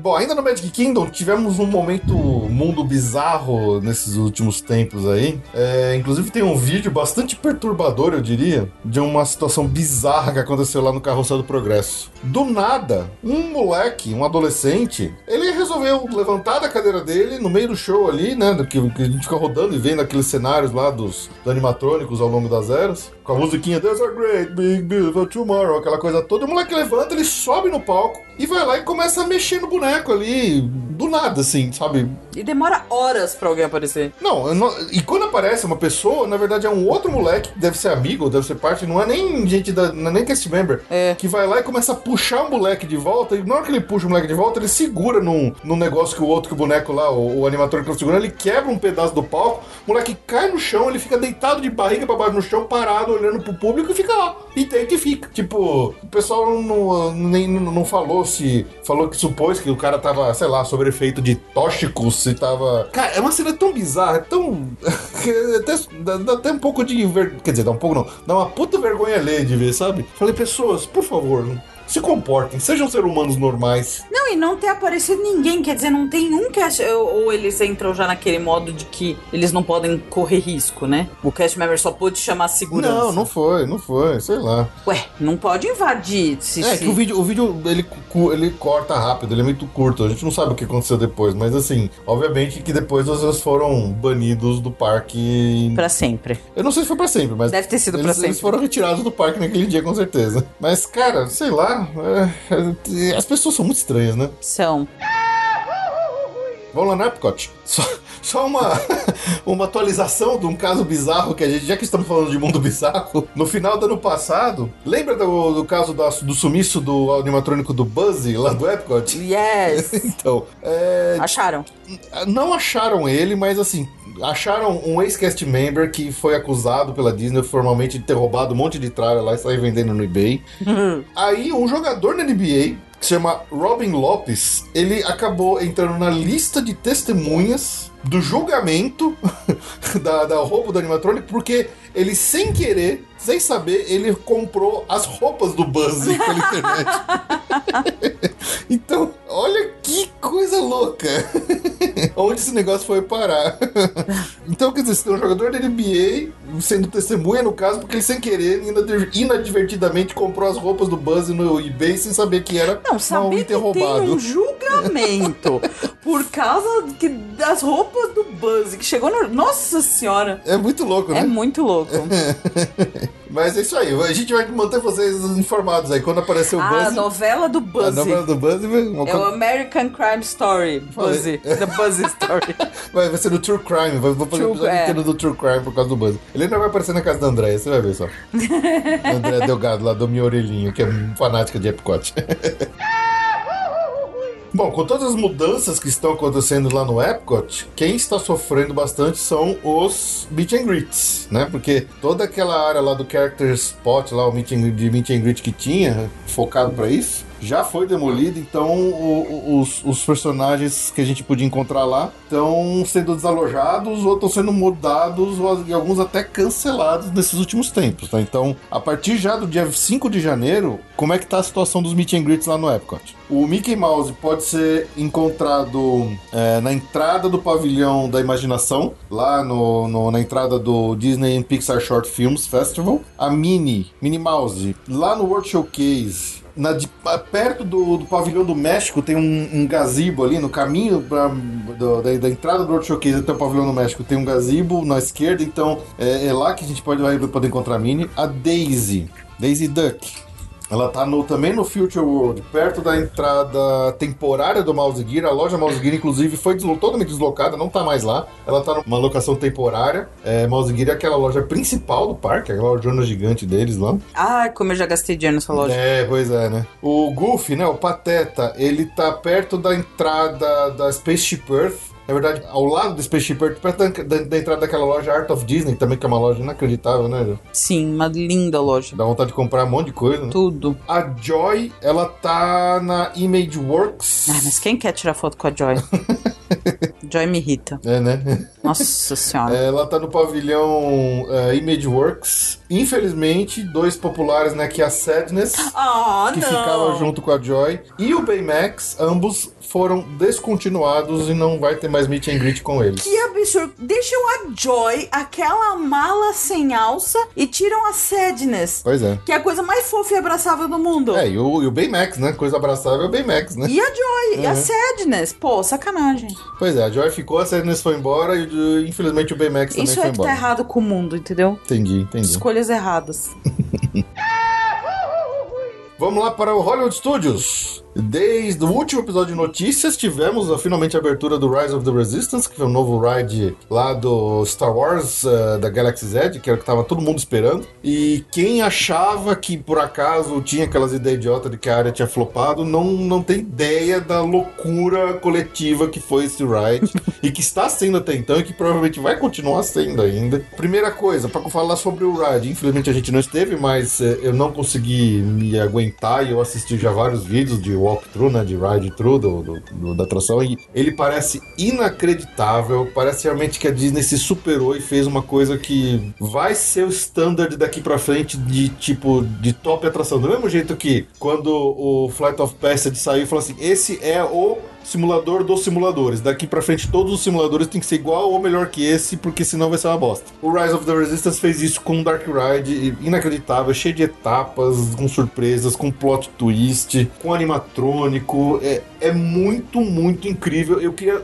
ao vivo deve ser mais incrível ainda. Se já vê por vídeo foi uma coisa impressionante, eu queria ver isso ao vivo muito. Eu quero muito ver isso ao vivo, tá? Mas o que que tá rolando? O que tá pegando nesse ride? Tá uma disputa de tapas para conseguir entrar nele, porque a Disney ativou o sistema de boarding pass que eles tinham elaborado inicialmente para a área, né, o, o sistema boarding de boarding group. boarding group perdão, boarding group. Eles tinham elaborado quando eles achavam que a procura para entrada na área temática seria tão grande que eles iam precisar fazer com que as pessoas entrassem aos poucos para não ficar uma fila muito grande em tudo. Acontece que, exceto no dia de inauguração, não, não se precisou nunca usar o boarding group para você entrar na área da Galaxy Z. O próprio Millennium Falcon Smuggler's Run, ela sempre foi muito concorrida, mas ela, ela sempre, teve, sempre teve filas até, vai, normais comparando com outras atrações do parque. Com Rise of the Resistance, a procura foi tão grande que eles ativaram o sistema de boarding group. E já passou um tempo e esse sistema e a, e a forma como eles estão distribuindo esses boarding groups já mudou desde então. O que a gente tem hoje sendo válido, e aí é que está gerando a, a, briga e a bagunça, é que é o seguinte: para você entrar num boarding group, você tem que, tá, tem que estar dentro do parque Hollywood Studios após passar pela catraca com seu ingresso. Aí você tem que virtualmente pegar o aplicativo, entrar na My Disney Experience e entrar no boarding group. Mas o que que tá rolando? As pessoas estão acordando tipo 5, 5 e meia, 6 horas no máximo, estão chegando lá no parque para pegar filas gigantes para entrar no parque. Mas a Disney não começa a distribuir os boarding groups a partir do momento que o parque está aberto. Porque o que, que eles têm feito para evitar bagunça? Por exemplo, a horário de abertura oficial do parque é às 8 horas, eles liberam as catracas às 6 horas. Então as pessoas começam a entrar. Então lá dentro do parque já fica muita gente junta. Não pode entrar nas atrações, né? Não pode fazer nada ainda. Mas a distribuição oficial começa só no horário oficial de abertura do parque, que é às 8. Então já tá muito cheio de gente. Não é aquela pessoa que passou primeiro na catraca já consegue pegar um boarding group, já consegue garantir um boarding group. Então a briga tá feia. O que acontece é, a, partir do momento que abriu, uh, que dá a abertura oficial do parque, esses boarding groups esgotam em 20 minutos. Então, às vezes, as pessoas que chegaram cedo e conseguiram entrar no parque cedo, ainda assim não conseguem pegar um boarding group. Então a coisa tá feia. a coisa tá bem feia, tá? Você que tá indo para lá nos próximos dias aí e, e que, que, ainda tá nesse ambiente de loucura, de cheia, de, de, da galera procurando desesperadamente pelo, pelo Rise of the Resistance, saiba que tá rolando uma frustração. Tem muita gente que não tá conseguindo o boarding group. Adicionalmente, o ride tá tendo muito problema técnico, ele tá quebrando muito ao longo do dia, porque ele é mega complexo, tem uns animatrônicos mega complexos, eles até já até bolaram um sistema, porque, por exemplo, existem ao longo do, do, da atração, tem duas vezes você vê dois animatrônicos do Kylo Ren. Esses dois animatrônicos, aparentemente, eles, eles quebram direto, então eles bolaram até uma, um modo B alternativo da atração, onde o, o Kylo Ren não aparece, você vê na tela um TIE Fighter dele e tal. Essas quebras têm gerado frustração, porque o pessoal não consegue ir na hora que tem o boarding group, tem que esperar ser chamado de novo, então tá estressante, tá? Então, assim, saibam que o negócio não tá fácil. Se você não chegar mega cedo e não for muito esperto na hora de. e muito rápido na hora de procurar o boarding pass ali pelo, pelo sistema do My Disney Experience, saiba que você pode ficar sem ir na atração, tá? É... A boa notícia disso tudo, mal notícia que você deu, é que uma vez que você tá no boarding pass, você não vai pegar nem fila, né? Você não pega fila, exatamente. Então, você a, espera a, ser chamado e você entra da atração. Então não tem fila. Mas é, é errado, né? Sei lá. É, é, é, complicado. Porque... É complicado porque a pessoa só pode ir à tarde, sei lá. Ela conseguiu ir à tarde. Tem filho pequeno, não conseguiu chegar às 5 da manhã, não vai. Não vai. Nem que ela esteja disposta a ficar 4 horas numa fila de pé, entendeu? Ah, é. Tinha que ter a fila é, de pé. Se, Eu acho tão errado a, não ter. A pessoa, a pessoa pode até chegar ao ponto de vai, acorda, uma pessoa acorda de madrugada, entra, vai lá, pega e sai e vai pra dormir depois e volta à tarde. Ah, mas isso lá. é um absurdo. Eu acho errado não ter a possibilidade da fila de pé mesmo que seja quatro horas, porque é uma adesão da pessoa, entendeu? É uma adesão da pessoa. É eu, errado. Eu acho que como o, o, o Ride ainda tá com muito problema técnico, eles não querem que as pessoas fiquem lá e quebra, a pessoa sai da fila e perde. Eu não sei. Eu acho o sistema de fila virtual interessante, eu acho ele muito interessante, mas ele gera esse estresse. Eu porque, acho. Porque é. você, então, a partir do momento que você entrou no boarding group, lá você vai curtir o parque, você vai fazer outras atrações. Ao invés de você ficar quatro horas na fila, esperando para saber que vai que o ride quebra ou não, e você perdeu um dia inteiro se ele não abrir de novo, né? Você pega o boarding pass, pegou, tá pego. Mesmo, por exemplo, que seja uma fila física, nada impede a Disney de de repente, porra, entrou tanta gente que para, não entra mais ninguém. Eles podem fazer isso também. Podem. Entendeu? Por mais que você fala, é minha escolha ficar aqui esperando quatro horas, mas de repente eles não nem te deixam entrar mais na fila, vai saber. Então, assim, a, a coisa tá, tá complicada pro Rise of the Resistance. Vamos ver agora que começa uma época mais tranquila. É. Porque também foi uma abertura na, na pior época do ano, Exatamente. né? Exatamente. Então eu acho Ele que junta... pleno dezembrão, né? Dezembrão, uma loucura, enfim. Agora vai começar a época de baixa. Vamos esperar um pouco para ver. Vamos não, não sofrer com antecedência. Novembro tá longe ainda. vai ser, vamos, estamos contando os minutos para chegar novembro. É verdade, né? é verdade. Mas eu acho que vamos ver agora como é que vai ficar, né? Uhum. Mas é isso. Então o Rise of the Resistance abriu, fez um sucesso do caramba. Todo mundo adorou. Falou que é a melhor ride do mundo. Foi eleito aí por no final de ano que sempre. Foi eleito por um monte de fã de Star Wars, a melhor ride do mundo. É, não, não, tem um monte de. Um monte de fã de Star Wars. De blogueiro de parque, no, que sempre faz uns, umas premiações de final de ano. Os caras todo mundo premiou como a melhor atração, a mais inovadora e tudo mais.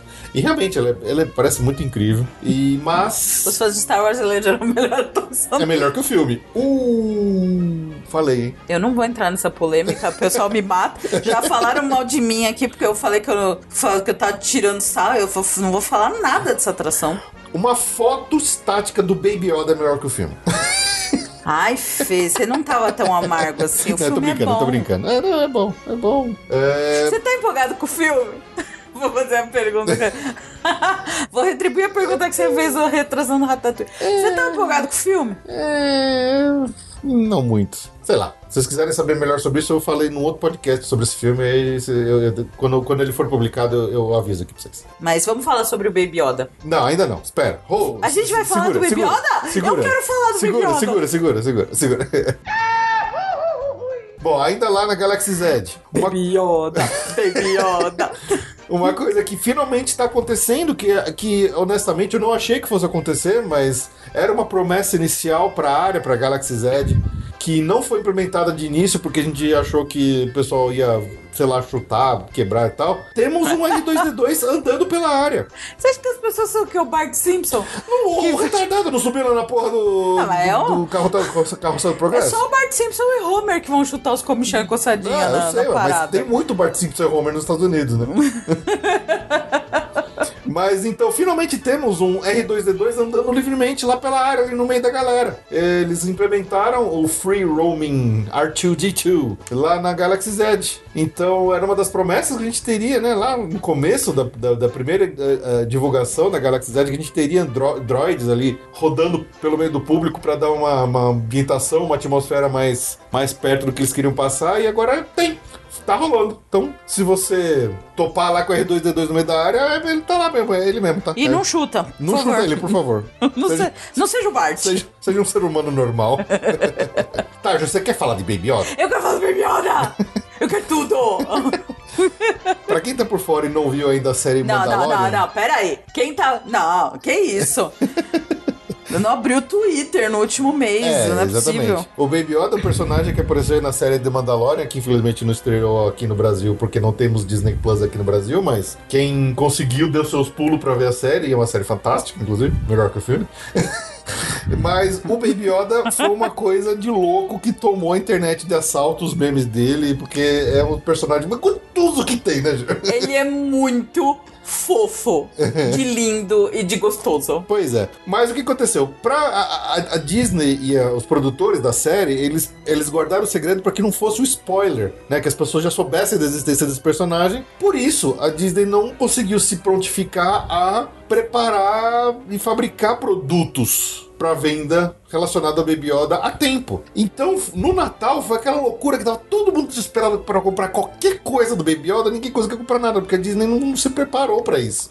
Olha, pra vocês terem uma ideia, eu até procurei coisa pro Baby Yoda pra dar pro Fê. O único lugar que eu achei coisa do Baby Yoda foi naquela site Elo 7 de artesanato. Nossa. Quer dizer, as vozinhas, as tia, tudo lá fazendo Baby Yoda de crochê e a Disney nada.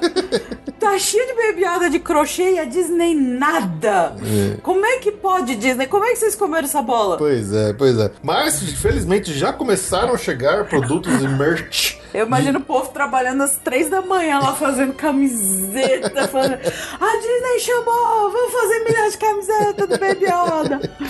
É, pois é, eles, eles, já- eles já têm produtos, já tá cheio de coisa. Tem meia, tem camiseta, tem boné, tem caneca de Baby Yoda. Meu, a galera tá comprando que nem água aquele negócio Tá, lá. pergunta. Cadê a pelúcia e cadê o Funko? Tá pra sair, já tá em pré-venda na- no Shop Disney. É, não sei quando que vai começar a, a- a- a entrega, mas já tá em pré-venda no Shop Disney, shopdisney.com. Pergunta 2. Você já comprou o nosso? Ainda não, Então tá bom. mas vou comprar. Então tá bom, por favor. Os dois, o Funko e a pelúcia. Tem- Temos março pra pegar esse produto lá, no- lá nos Estados Unidos.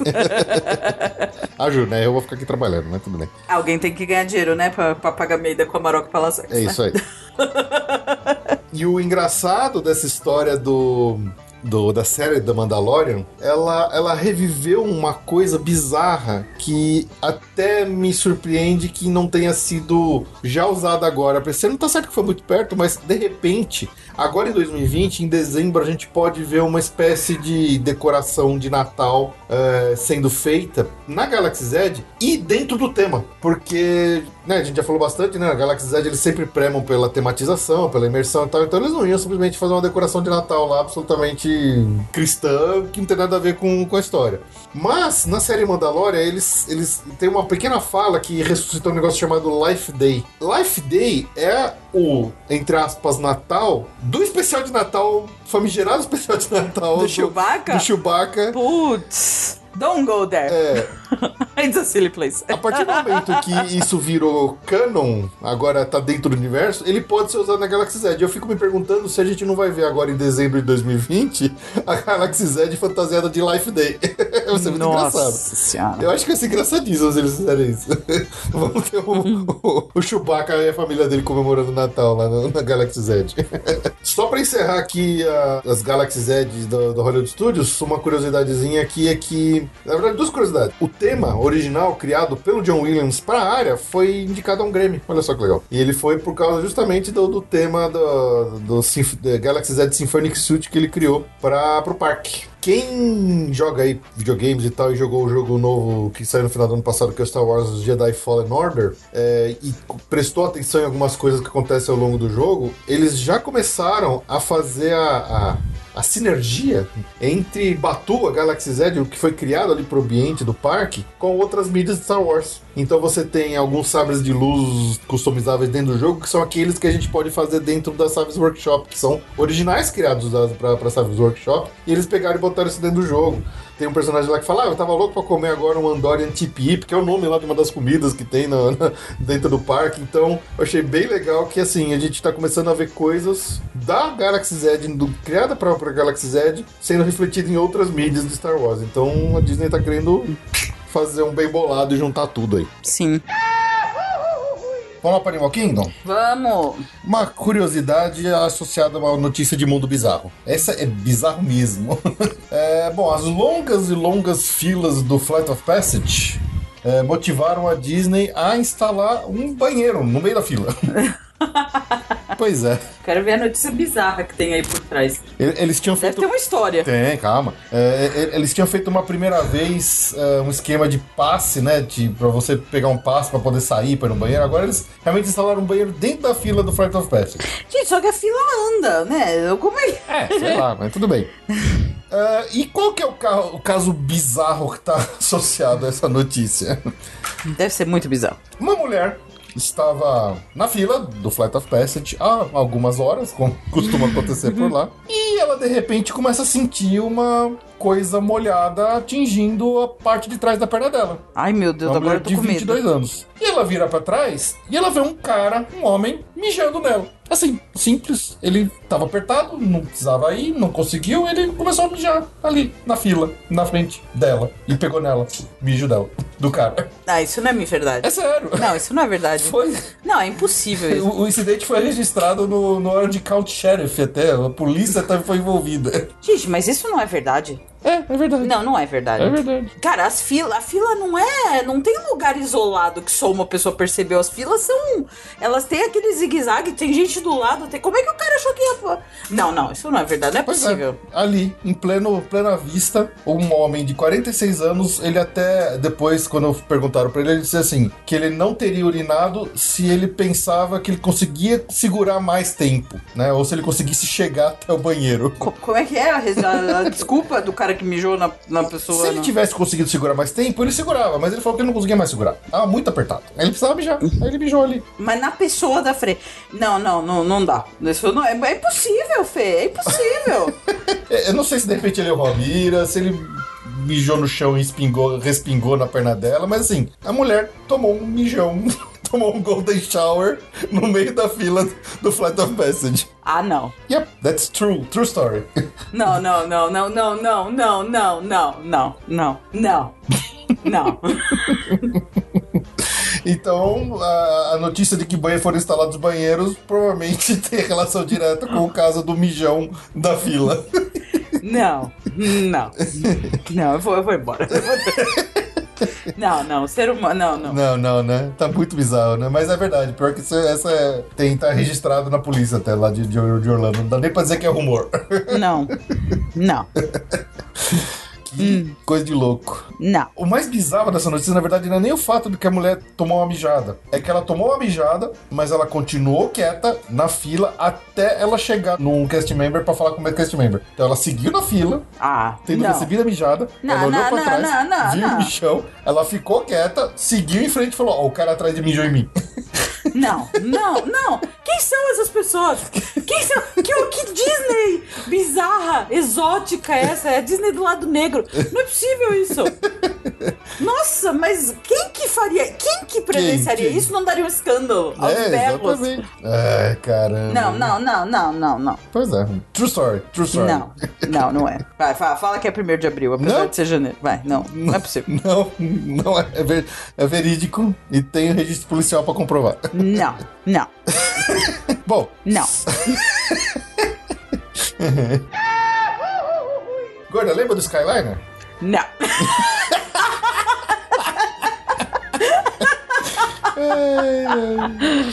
Bom. O que, que tem?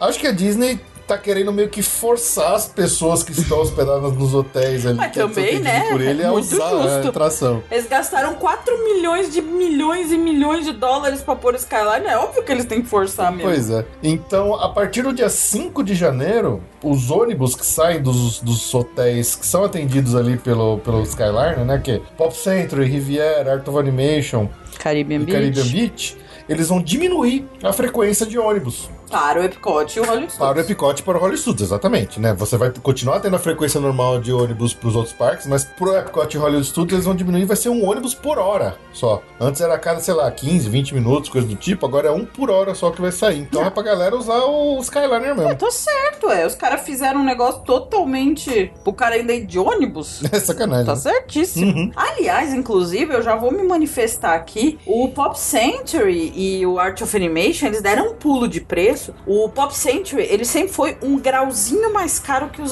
os All Stars. Ele praticamente dobrou pra 2020.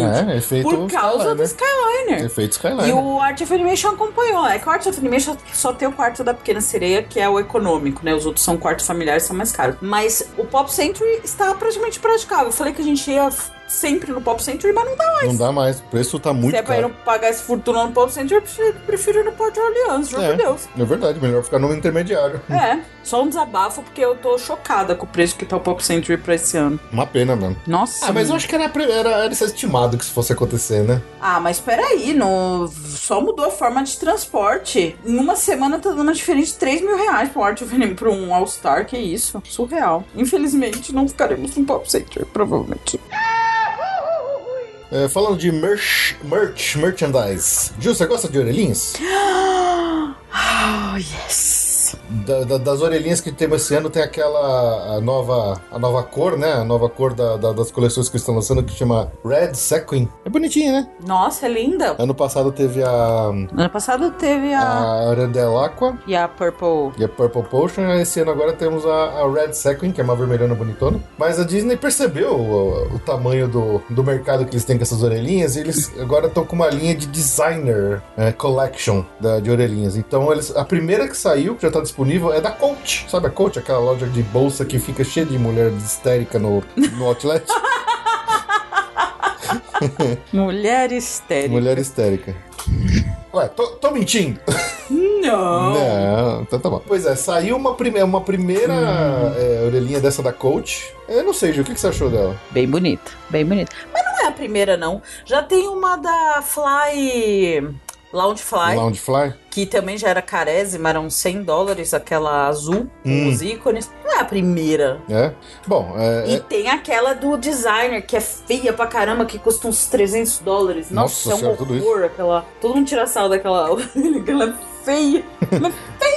E, e já tem até um cronograma das próximas orelhinhas que vocês vão sair dos próximos, do- dos próximos designers, né? Então, em abril de 2020, 2020 vai sair uma do Joe Rohde, né? Que é um Imagineer. Ele não é um designer, mas ele é um Imagineer. A Vera Wang vai fazer uma na, na primavera de 2020. Hum. Cupcakes and Cashmere na, na primavera de 2020. Provavelmente a da Vera Wang não vai me caber. Não. é uma que chama Her Universe, não tenho ideia do que seja isso. Tem um que chama Kevin Rafferty, não sei se isso é um designer, você que me diga, Ju, eu sou um. Eu? Você me conhece, Felipe? Carly Kloss e John Coulter. Esses são todos os nomes das Designer Collection que vai sair ao longo desse ano aí, de novas orelhinhas especiais pra gente que é ligada em fashion.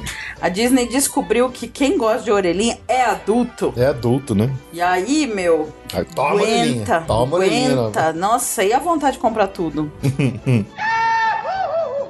Bom, uma novidade de Disney Springs vai ganhar uma nova loja da MM. Vai ser do lado do Splitsville, eh, perto da NBA. E ela vai abrir em algum momento em 2020. Bem- tá bem genérico. Tinha no. Onde que tinha a loja da MM lá no Florida Mall? Onde que tinha uma loja MM lá, não? Não lembro. Mas tem. Tem já? Ué, eu tô confundindo Las Vegas. tá Las Vegas tem com no. Tem no New York, New York. Tem Florida Mall. Isso, tem no Florida Ah, Mall. já tinha no fora da mão. Já tinha no Florida Mall, agora vai ganhar no. Ah, não, a, a do Florida Mall vai fechar. Ah, ela vai Então, mudar. na verdade, vai por s- mudar de lugar. A do Florida Mall vai fechar e vai abrir no Disney Springs. Então. É uma loja muito bonita da MM, né? ah, é Sempre linda. legal. Dá, dá vontade Você- de comprar um monte de tralha lá. Sim, você consegue comprar MMs de uma cor só. Tem Ou uns duas. tubão gigante de MM É de todas legal. as cores ali, é muito legal. E aí tem dispenser, tem um monte. É. Bom, uma novidade de My Disney Experience. Vocês lembram que a gente comentou já que quando você se, hospeda num hotel Disney, geralmente lá quando você faz o check-in, eles te oferecem trocar sua, sua limpeza no quarto diária por um gift card num determinado valor pra você gastar? Quer dizer, eles compram a sua limpeza, né? É. É, isso era feito no check-in, só que agora vai- você vai poder optar por essa venda da sua limpeza no quarto por- pelo aplicativo do My Disney Experience. Quando você faz essa opção, você vai receber o gift card por e-mail. É só por curiosidade, pra saber qual, qual o valor que eles oferecem, você multiplica o número de noites que você vai ficar por 10 dólares cada noite e depois você subtrai 10 dólares do total. Então, por exemplo, se você vai ficar 3 noites, você vai receber um vale de 20 dólares. A nossa filosofia aqui do FEI e a minha foi a seguinte: quando a gente ficou pouco, 3 noites, a gente vendeu, porque A gente 3 vendeu. noites dá pra aguentar, né? É. Mas quando a gente ficou uma semana, não dá, Não, né? aí é muito tempo sem housekeeping. É muito tempo sem housekeeping, então essa foi a nossa filosofia. Mas é só por. É, mas o cada- interessante é justamente poder agora você optar isso pelo aplicativo, né? Exatamente. Interessante. É, uma noticiazinha, o Beach Scream Soda Shop, que é aquele restaurante, aquela lanchonete que tem os sorvetes e uns lanches legais. Tem a lá pia de sorvete. Tem a pia de sorvete lá no Beach, eh, Disney Beach Club Resort. Ele vai reabrir, ele tava fechado, né? Em Fazia reforma. muito tempo que ele estava fechado. Exatamente. Eh, na verdade, já reabriu. Reabriu no finalzinho de dezembro. Então, É, é um restaurante bem interessante pra, pra se ir, pra conhecer um hotel Disney diferente. não é tão caro quanto os, os de grife Uhum. Que, que- Não é todo cheio de frescura, Não é todo né? cheio de frescura, ele é bem. O preço é tranquilo. O hambúrguer é gostoso. Ah, hambúrguer americano, normal. É, passa. Mas o sorvete é o ponto alto, né? Nossa, é impressionante. Eles vendem uma pia, uma pia metálica enorme, só que você precisa estar nas- no mínimo umas estar quatro numas- pessoas. É, mais. Nossa. É enorme o sorvete. É sorvete, não acaba mais. Tem umas 10 bolas. É uma, é uma, is- uma É uma ignorância, né? ignorância mesmo. Mas é muito, tem muito sorvete legal, vale a pena. E é uma opção barata e é uma opção de você conhecer esse resort, que é um resort muito lindo. Muito legal. Ele é ali da área do boardwalk, né? Dá pra, dá pra você ver o boardwalk do outro lado do Não dá lago. pra ir pro boardwalk? Dá, dá pra ir a pé. É, É longe, Então, mas dá pra ir. Dá pra ir. Então, legal. Bom, outra notícia que a. Como, como sempre, eh, a Disney lançou já alguns planos promocionais, inclusive o adorado pelo, por todo mundo Free Dining. Free dining. Já, a gente já falou sobre isso, acho que na ponta do lápis, não se precisa pensar se vale a pena, porque realmente é. Porque pra você ter, ó, ter alguns períodos de blackout, tem alguns hotéis que tem, sempre você tem que consultar a disponibilidade, não é sempre que vai ter. Quando você consegue pegar o plano de free dining, você está pagando a tarifa integral da reserva, porque tem outra promoção de, de desconto na diária, né? Então, não pega essa. Aí você, além de pegar pros resorts é, econômicos e moderados, você só ganha o quick service, que só dá refeição de balcão. Você tem que pagar um upgrade pra pegar o, o dining standard, né? regular, o normal, que é o que dá a refeição de balcão. E além disso, você é obrigado a comprar o ingresso com hopper. Com hopper, que é mais caro. Que é bem mais caro. Então, assim, precisa pensar bem, porque você não conhece que vai gastar tanto comida É. assim. Tem muita gente Pra que quem, gosta. pra, quem, pra quem tá lá indo a fim de realmente fazer uma experiência mais gastronômica, eu acho que vale bem a pena. Agora, pra quem tá indo mais com foco em parking, ride, talvez não valha tanto a pena assim. Porque você gasta muito tempo é nas muito refeições. Tempo. Essas refeições de mesa que você tem, você não chega lá esses. Não é porque você tem uma reserva que você chega lá em 60, não, tá? Você chega lá, você faz check-in, você pega um, um espera, toque, um você toque, espera. né? Aí você vai até a garçom aparecer, você vai ser atendido, não sei o que. Você gasta muito tempo e fica muito caro. Eu não sei, eu, eu pessoalmente nunca me animei com, essa promoção. não. Eu prefiro o desconto na diária mesmo. Aí você consegue controlar melhor sua vida lá. É, mas como tem. Eu sei que tem gente que é fã dessa promoção. Se você tá afim de tentar reservar sua viagem pra pegar ela, tem que fazer correndo, porque tem uma data limite aí. Sim. Não, e ela vai esgotando, né? Não é só a data limite, não. É Exatamente. porque, na verdade, vai esgotando. É sempre mediante disponibilidade, não é sempre que tem. Então é complicado.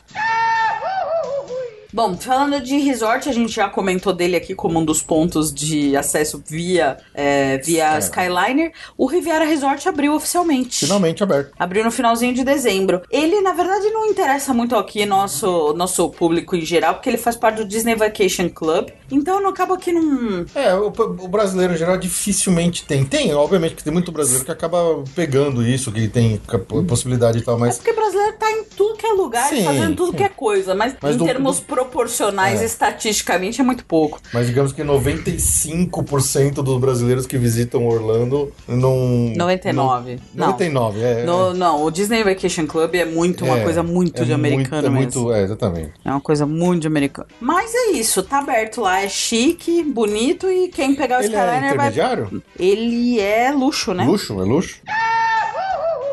Saiu uma notícia também que a Disney comprou mais ah, uma porrada de terras ali perto do, da área do Magic Kingdom, em Orlando, Nossa, precisa. aumentando ainda mais a sua área já gigante ali no, no, no, na- no Central Florida.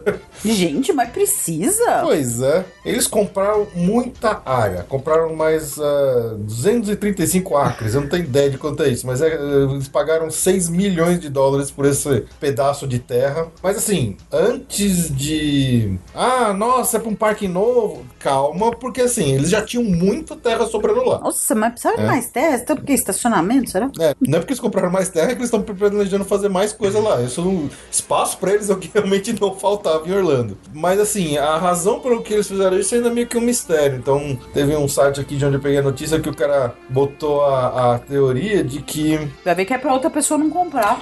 É exatamente, que é pra servir de barreira pra outras companhias que estão expandindo ali naquela região. Então, é, é só pra, pra, pra eles continuarem tendo aquele buffer zone ali pra ninguém chegar perto. É, faz sentido. Mas porra, você gasta 6 milhões. Bom, Disney não, não, o que Ai, não 6 falta milhões dinheiro- pra Disney. 6 milhões pra Disney, Fê?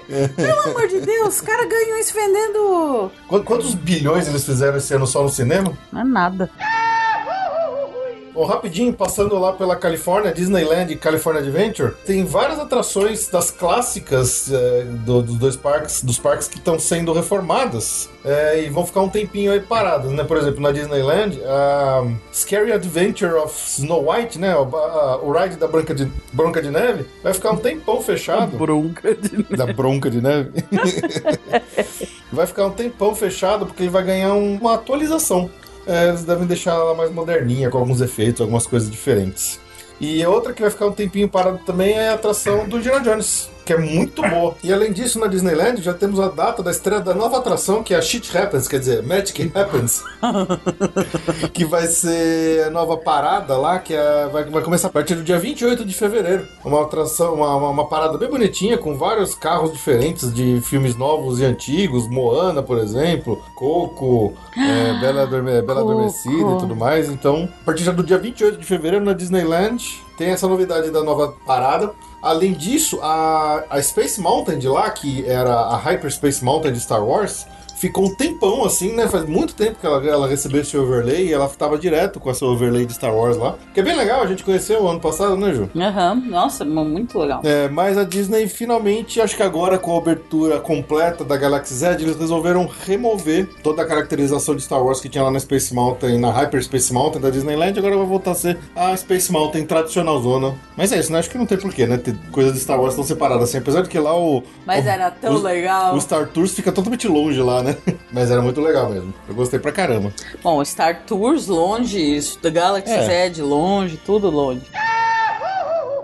Ah, Uma novidade da Universal é saiu a data da abertura do, da segunda etapa do Endless Summer, que é o Dockside and Suites. É aquele hotel que a gente comentou que a gente ficou surpreso que ele fica lá no, na Universal no com a. meio do International Drive. No meio da né? International, na, na Universal com a com a International Drive, que nem, nem, lem- nem parece que é um ho- hotel de complexo, mas é, que era no lugar do Wet n Wild. Ele tem duas etapas, dois, dois prédios, digamos assim, duas, dois hotéis. O Endless Summer, ele tem dois, duas modalidades de hotel. O Surfside já tá aberto, é o que tá funcionando agora, e o Dockside, que é na mesma área, mas é outro, né, um segundo hotel na mesma propriedade, ele vai abrir dia 17 de março. Que dia que é 17 de março, Felipe? Não sei, é dia do São Patrício. Dia de São Patrício e é aniversário do nosso host, então quando o Felipe estiver fazendo quase 40 anos, 30 e todos.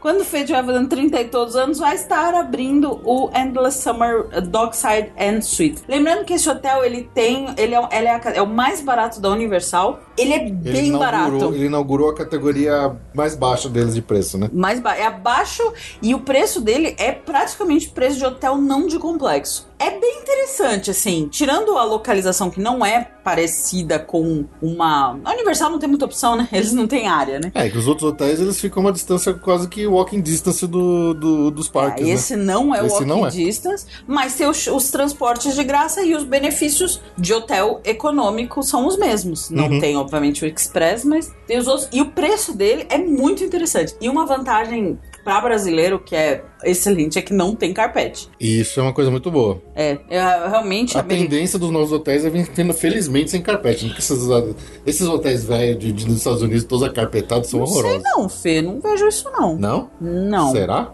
Olha, a Disney deu um passo nesse sentido nas reformas, né? De tirar os carpetes do Pop é, por isso que eu tô dizendo que é uma tendência, eu imagino. Mas em geral, não. A lista de hotéis sem carpete da, de Orlando é muito pequena. A gente fala em 10 hotéis. Caramba, que coisa. É uma loucura. Eles amam carpete. É inexplicável. Coisa... Mistérios de americanos.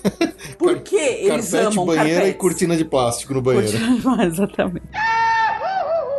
Uma outra novidade da Universal vai ter a primeira corrida É, eles De- entraram agora no ramo de corridas de temáticas. corridas. Chama Epic Character Race Weekend. Vai ser em 2020 já. Ah, vai ter o circuito de 5K e 10K. Vai acontecer no final de semana do dia 1 e 2 de fevereiro. Participantes acima de 5 anos. E os vários personagens vão participar dessa corrida. Tem os Minions, tem o Blue do. do... A Blue do Jurassic World. do Jurassic World. Tem Shrek, os amigos. Tem Autobots. Oh, God. Tem Autobots e Decepticons dos Transformers. Esse eu ia chutar. Esse, você Esse eu ia fazer o espírito do Bart Simpson e chutar os Decepticons Como- como você e os. Autobots. Então eles vão participar das corridas aí. É, a Disney tem um calendário extenso de corridas ao longo do ano com temas, né? Tem corrida de princesa, corrida de Marvel, corrida de Star Wars e tudo mais. É, tem a corrida de- dos eventos de, de Food and Wine, por exemplo. Mas a Universal tá começando, a primeira vez que eles vão fazer e acho que eles gostaram da brincadeira. É, lembrando que também tem eventos de corrida é, até da, da- do Kennedy Space Center na NASA, tem do, do, do- do- acho que do SeaWorld também tem. Então, Universal demorou, mas entrou aí no, no, no jogo de corridas. Exatamente. Outra novidade da Universal que é, parece que é uma coisa banal, mas não é exatamente. Então, assim, lembra que a gente falou de todos os eventos iguais do, do Epcot? Uhum. Então, a Universal vai lançar um festival de comidas. Ah, olha Ah! Mas aí você acha que aí o modelo é igualzinho do Epcot? Não. Não. Esse festival de comida vai chamar Bravo's Top Chef Food and Wine Festival, só que a diferença é a seguinte, ele não faz parte da- do dia a dia normal do parque. Ele é um evento after hours, Ah, com o só. ingresso pago à parte. Olha, então ele, ele é tipo um evento de hard ticket, uma festa, mas é um evento de comida. Exatamente. É, são em noites selecionadas. Na verdade, são só duas noites. Acho que é um teste. Te- é 19 de março e 20 de março. O ingresso mais barato começa em 180 dólares. Uma Nossa, loucura. Caramba. É, e envolve um programa que tem, que esse Bravos Top Chef, que é um programa da NBC, da NBC. Então ele meio que faz uma. É uma ação meio casada pra fortalecer o programa e, enfim. Vai ter chefe famoso, vai ter tasting, é Provação, experimentação. experimentação, vai ter cerveja, vinho, é, umas bebidinhas inclusa, vai ter foto com esse pessoal que participa desse programa Top Chef, é, inter- entrevista e tal. Isso é o básico é esse. A, Vi- a VIP é 300 dólares. Caramba! Que também essa inclui o ingresso para Universal, estacionamento, etc. Enfim, é um evento especial para quem tem interesse nessa, nessa parte de culinária. Acho que para os fãs desse programa, né, também. Enfim, não acho É. que não vai interessar muito o pessoal daqui, mas enfim, vocês estão sabendo aí.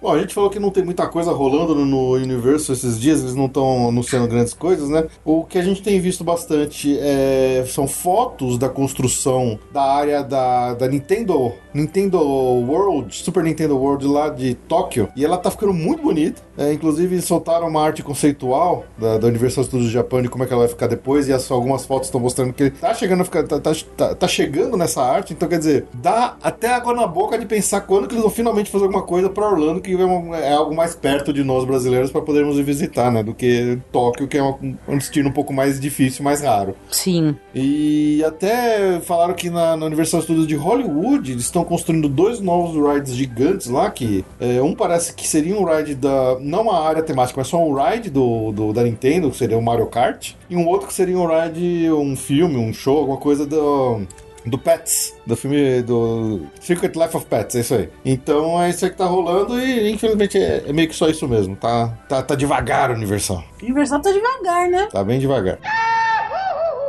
Voltando à boa e velha polêmica dos shows de baleia lá no SeaWorld, é, por incrível que tá pareça. Acabando, né? Ele, então, o prazo tá acabando. Exato, eles anunciaram um novo show o Orca Encounter, que vai substituir o One Ocean. Estranho, né? Porque pois não é. tinha um prazo para eles pararem de fazer então, show. Então, é, esse, esse One Ocean, que era o show mesmo, ele vai acabar, na verdade já acabou agora, em 31 de dezembro, foi o último show. E o Orca Encounter, ele vai ser mais focado em educação sobre baleias. Ah, meu Deus, vai ficar que nem aquele show do golfinho que eles estragaram. É, é, mas é tudo apresentado por imagens e tal, então não é nem assim, não, não tem as baleias fazendo os, as gracinhas, entendeu? Vai ser os treinadores não, apresentando no telão e nada mais acontecendo. Pelo menos eles não estão mais cutucando as baleias para elas pularem. Ai, tem que acabar. Eles já estão com tanta montanha russa. Foca nisso. O Busch Gardens existe há tantos anos. Bom, tem a parte do zoológico, mas ninguém pede pro zoológico fazer nada, né, pros bichos do zoológico. É, é que esse não é show, né? É só a baleia aparecendo lá, ela entra e fica lá. Porque assim, como a baleia é de cativeiro, eles não podem soltar de volta no coisa. Então, ok, eles terminaram com a reprodução, terminaram com os shows, mas eles têm que continuar cuidando das baleias. Então, já que ela tá lá, só expõe ela lá, parece um mostra um videozinho como eles são bons e ótimos, eles cuidam dos bichos, manda ela de volta pro, pro ambiente dela e é assim. Pelo menos não é showzinho de ficar cutucando a baleia pra obrigar ela a pular na água. É, mas vai acontecer que nem aconteceu com os golfinhos, porque todo mundo fala dos baleias, mas os golfinhos ainda estão lá pulando, mas o é, show mas ninguém piorou. liga pra golfinho. Ah, todo mundo liga pra golfinho. golfinho. Golfinhos não matam seus treinadores quando eles estão estressados. Não, mas o golfinho fica estressado do mesmo jeito. E aí estragou o show. Será que golfinho? Eu acho que golfinho é super. Eles são super aparecidos. Eles adoram a atenção que eles recebem. Dolphins are assholes. Rapidinha passada por coisas fora dos parques tradicionais, lá do Legoland, lá da, da Flórida, tem uns mini mundos que fazem bastante sucesso, que são vários mini mundos montados de Legos ali que o pessoal visitar. E tinha uma área gigante de mini mundos da de Star Wars. É, as mini lands, né? Então agora, não sei se acabou algum tipo de contrato, se eles se encher o saco, mas eles vão finalizar e vão desmontar todo, todos os as mini lands de Star Wars que tem lá na Legoland. Eu sempre acho que a Lego tem um pacto com o demo, porque como é que eles conseguem tanta uh, IP? Pois é. É incrível. Eles é a única empresa que consegue todos os IPs de Não, tudo. é muito louco mesmo, né? É muito louco. Eu acho muito louco também. E na verdade já acabou. Foi dia 6 de janeiro foi o último, então já era. Quem não viu, não vê mais. Bom, conforme a Ju já deu um puto spoiler lá no começo do episódio, teremos um novo, o primeiro restaurante White Castle Yes! abrindo na Flórida, lá em Orlando. Ó, tá tão ruim de notícia que a melhor notícia que a gente tem é essa esse mês. tá tão fraquinho esse ano que é a melhor notícia mesmo. É, pois é. Sei que não teve, porque White Castle não tem, só tem em alguns estados, não tem nem na Califórnia. É, a gente bizarro. conhece White Castle de Las Vegas e tem no miolão dos Estados Unidos um monte, Uhum. mas a gente só conhece de Las Vegas. É muito bom. É gostoso. Vocês- Ele é um lanchinho, um sanduichinho pequeno, leve, macio. E você compra assim, tipo de quantidades, né? Vai comendo um monte. É muito Os louco. pacotes, um pacote individual seria um de quatro, vai. Eu acho que o É. equivalente a um quarteirão do Mac é o, é o de quatro sanduichinhos. Uhum. Pra vocês terem uma noção, olha, eu vou dar um exemplo de como o White Castle é, é- é legal. A minha mãe, A chata da a maroca. chata da maroca pra que eu dei a comer, pão. que eu dei a pão, adora o White Castle. Não é que ela odeia pão. Ela nos Estados Unidos ela fala, ai, tudo tem pão. Tu tem pão. Então, a chata da maroquinha pentelinha de comer. Adoro White Castle. Tem o White Castle no meio da strip. a gente tá toda hora lá comendo sanduichinho. É muito bom. É muito. Gente, é a melhor notícia do ano. Pode, pode pôr os selos Ju de aprovação. Demorou muito pra ter esse White Castle. A, a construção vai começar em abril desse ano. Não tem data oficial de abertura, mas estima-se que ela vai abrir entre finalzinho de 2020 ou talvez no comecinho só de 2021. Então, a gente que tá planejando voltar lá em novembro, talvez não pegue ainda, né? Sei lá, vai que a gente dá sorte de pegar, né? Ai, nossa, que delícia. É que eu vou ter, eu vou ter em Las Vegas, mas adoro, adoro. Demorou, demorou. Bom, uma notícia que quando você lê- começa a ler ela, você, você, se- você se impressiona e fala assim, caramba, agora vai, mas depois quando você termina de ler, você percebe que ela é meio bosta. é que o governo brasileiro oficialmente aumentou a cota de compras no free shop. Uai, uai. É, então a, a, a- cota de compras no free shop era de 500 dólares e aumentaram para mil, mas a cota de compra no exterior, que é o que mais interessa normalmente pra gente que vai viajar para os Estados Unidos, continua a mesma de 500 dólares, que já é uma cota mega defasada já há muitos anos. Esse negócio tinha que ser mexido, mas eles não mexem. Então, sei lá, eu. eu- Free shop é aquela enganação de preço que você acha que é barato só porque não tem imposto, mas na verdade ele é mais caro do que comprar fora. É, sei lá. Então, assim, É, broxante. é meio broxante, porque eles poderiam ter aumentado a cota de compra no exterior, né? Mas fazer o quê?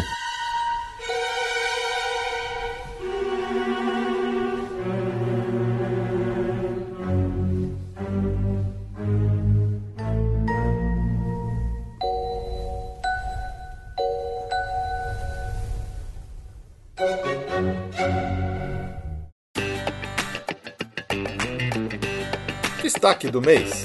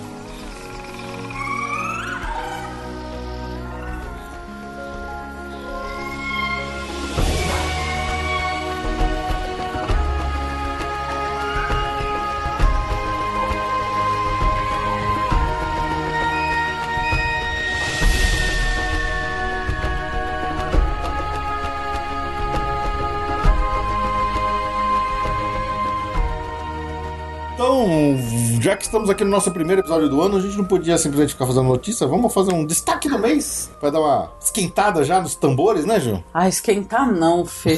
Pelo amor de Deus. Ele- Vocês lembram do ar-condicionado? Ainda tá calor. Ai, São quase as horas da noite, tá calor. Não quero esquentar nada, quero esfriar. Frozen em mim. Não Frozen, mas quem sabe Flight of Passage? Oh, já Big é- Guns, hein? Big Guns. Big Guns, já que é pra começar o ano, vou começar pra valer mesmo. Vamos falar de uma atração das mais importantes hoje, das mais procuradas e das mais incríveis que a Disney fez nos últimos anos aí, que é a Flight of Passage, lá em Pandora, o mundo de Avatar, lá no Animal Kingdom. É uma atração das mais preferidas aí, de, desde que ela abriu, tem virado a atração favorita de muita gente desde que ela abriu. Continua sendo procuradíssima, com filas enormes, com briga por Fast Pass, né, Ju? Nossa, consegui um Fast Pass. Você vê uma pessoa berrando de alegria no meio do parque, é eu conseguindo um Fast Pass randômico. Randômico. É, mas é, vamos trazer agora algumas ah, histórias e curiosidades sobre essa atração que são bem interessantes de se, de se saber. A Disney, quando estava planejando essa atração, eles já planejaram para filas gigantes. Porque eles já viam, sabiam como é que ia ser o negócio. E realmente, eles pensaram numa forma de que essa fila gigante fosse, assim, da melhor forma possível Tolerável. tolerável pro, pro visitante. Então, é, não são aquelas filas com aqueles zigue-zague com correntinha, com bem, bem Ah, daquelas em bem é antigas muito de difícil sacais. até ter esse É tipo difícil, é difícil. fila, né? E é legal que a gente vai passando por muitas coisas, por muitos ambientes diferentes e, e muito do backstory da atração, né, do storytelling que tem tem essa atração, é, é contado ali na fila. Então a fila ela, ela é muito interessante. Então, por exemplo, você descobre durante sua passagem por ela que a ligação dessa atração e da, da área temática como um todo com o filme, o primeiro filme original do Avatar, você descobre que, que, que a gente está há algumas centenas de anos na frente daquela história daquele filme. Porque você passa por ambientes que são antigos, que são gastos, enferrujados, que você vê que é, uma, é um ambiente que já decaiu, ruínas, que tem sempre a, a, indicação da RDA, que é a Resources Development Administration, que é a empresa, que lá no filme é a mineradora, que está lá tentando pegar lá o minério, lá o Unobtainium, e por isso eles estão tentando destruir as, a vida nativa para poder minerar aquilo que é um,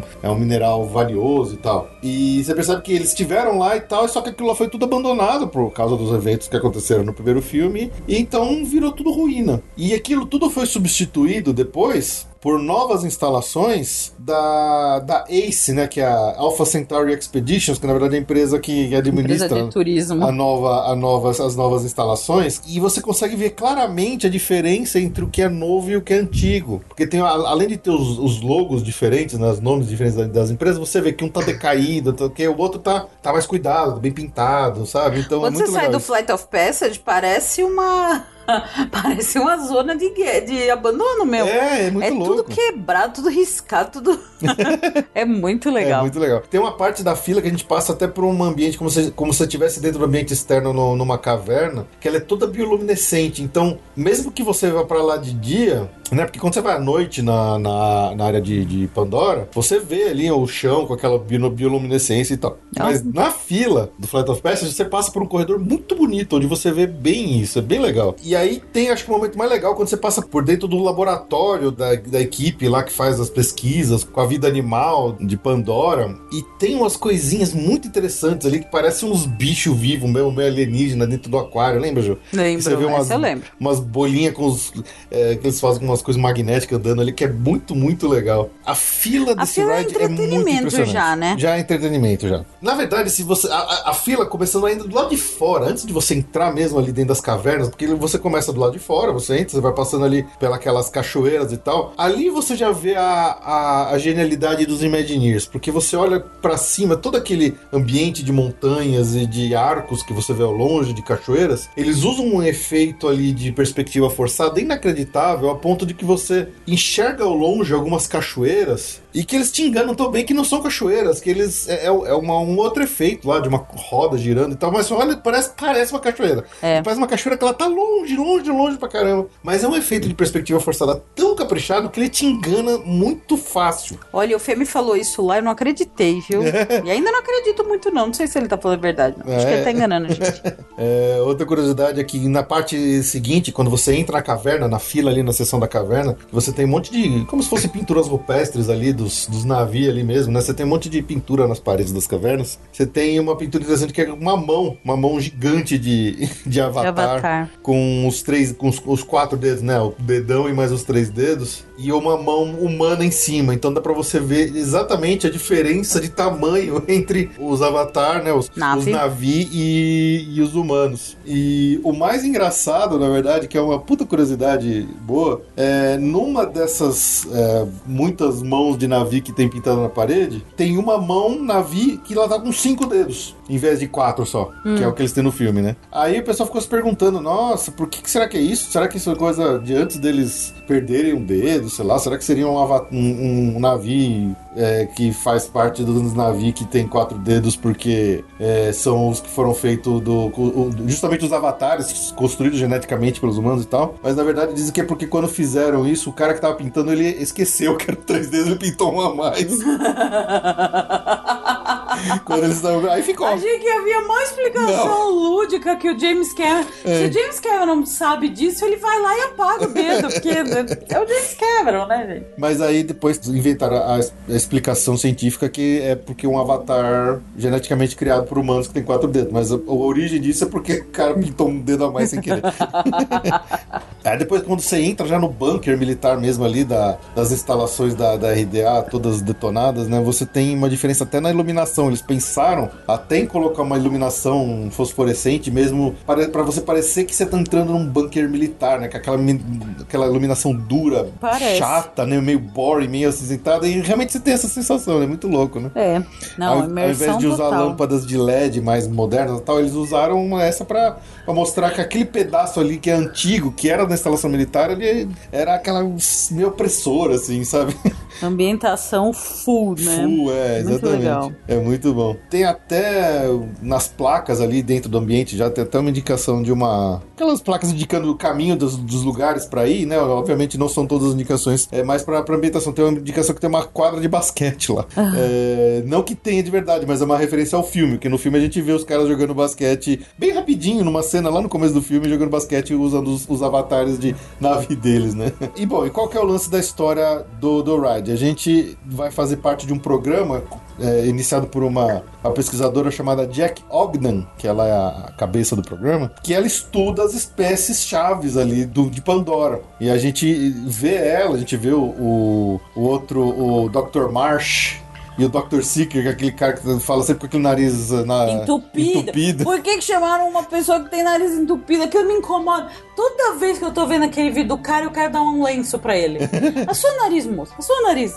Que me irrita. Pois é, é muito engraçado isso. E é interessante que esse pré-show tem uma. tem algumas variações, né? Que depende, Depende do tempo do que tempo que a gente tem que desenrola esperar, né? a sessão anterior, né? Exatamente. Então eles fazem aquela brincadeira de que a gente vai, vai fazer uma comparação, uma equiparação genética nossa com o do Avatar para ver qual que é o Avatar mais adequado. É, então é, a gente fica em cima do número lá e aí fala assim, agora se mexe um pouquinho. É legal que até na tela a gente vê uma, uma digitalização, uma pixelização nossa ali, né, na tela.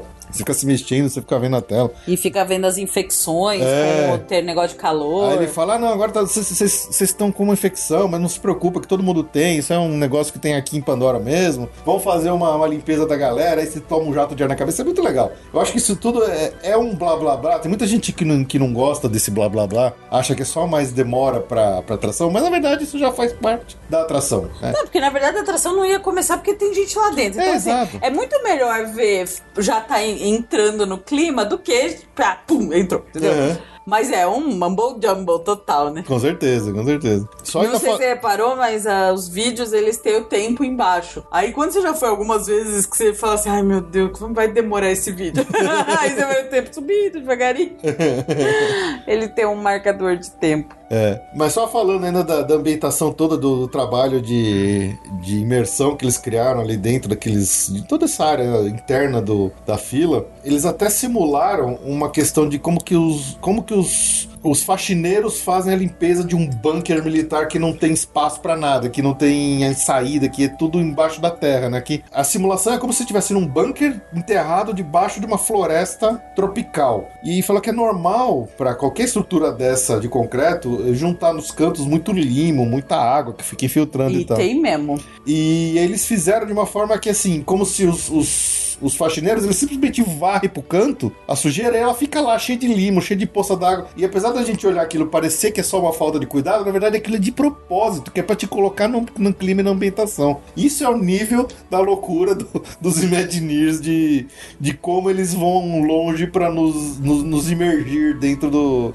daquele mundo, daquela história que eles estão querendo contar, né? Sim, muito legal. É muito legal. Ah, e só uma, uma curiosidade ali dentro dos bunkers, ainda na saída, e aí depende de qual saída você vai pegar, né? Porque existem andares diferentes do, do, do, do ride que você pode. E uma dessas saídas você vai ver três mãos. eh, pintadas na parede, né? Da mesma forma que a gente falou das mãos pintadas em pintura rupestre lá nas cavernas na entrada do ride, na saída, ainda dentro do ambiente de bunker ali, você tem três mãos indicadas com escrito embaixo JC, JR e JL, que são as mãos do James JC é Cameron. o James Cameron, JR é o James Rode, que é o, o Imagineer-chefe da, da, da história, e o John Landau, que é o produtor do, do filme, se eu não me engano. Então eles fizeram isso pra, pra marcar, pra assinar a atração quando ela foi inaugurada, né? Eu achei muito legal isso aí. Muito legal. Falando do ride em si, né? Ele foi o primeiro ride de realidade aumentada criado pela Disney. É, é uma coisa inacreditável que eles fizeram no ride mesmo. Quando você senta naquela motoca que simula você tá cavalgando nas costas de um Banshee, né? O Banshee é uma das criaturas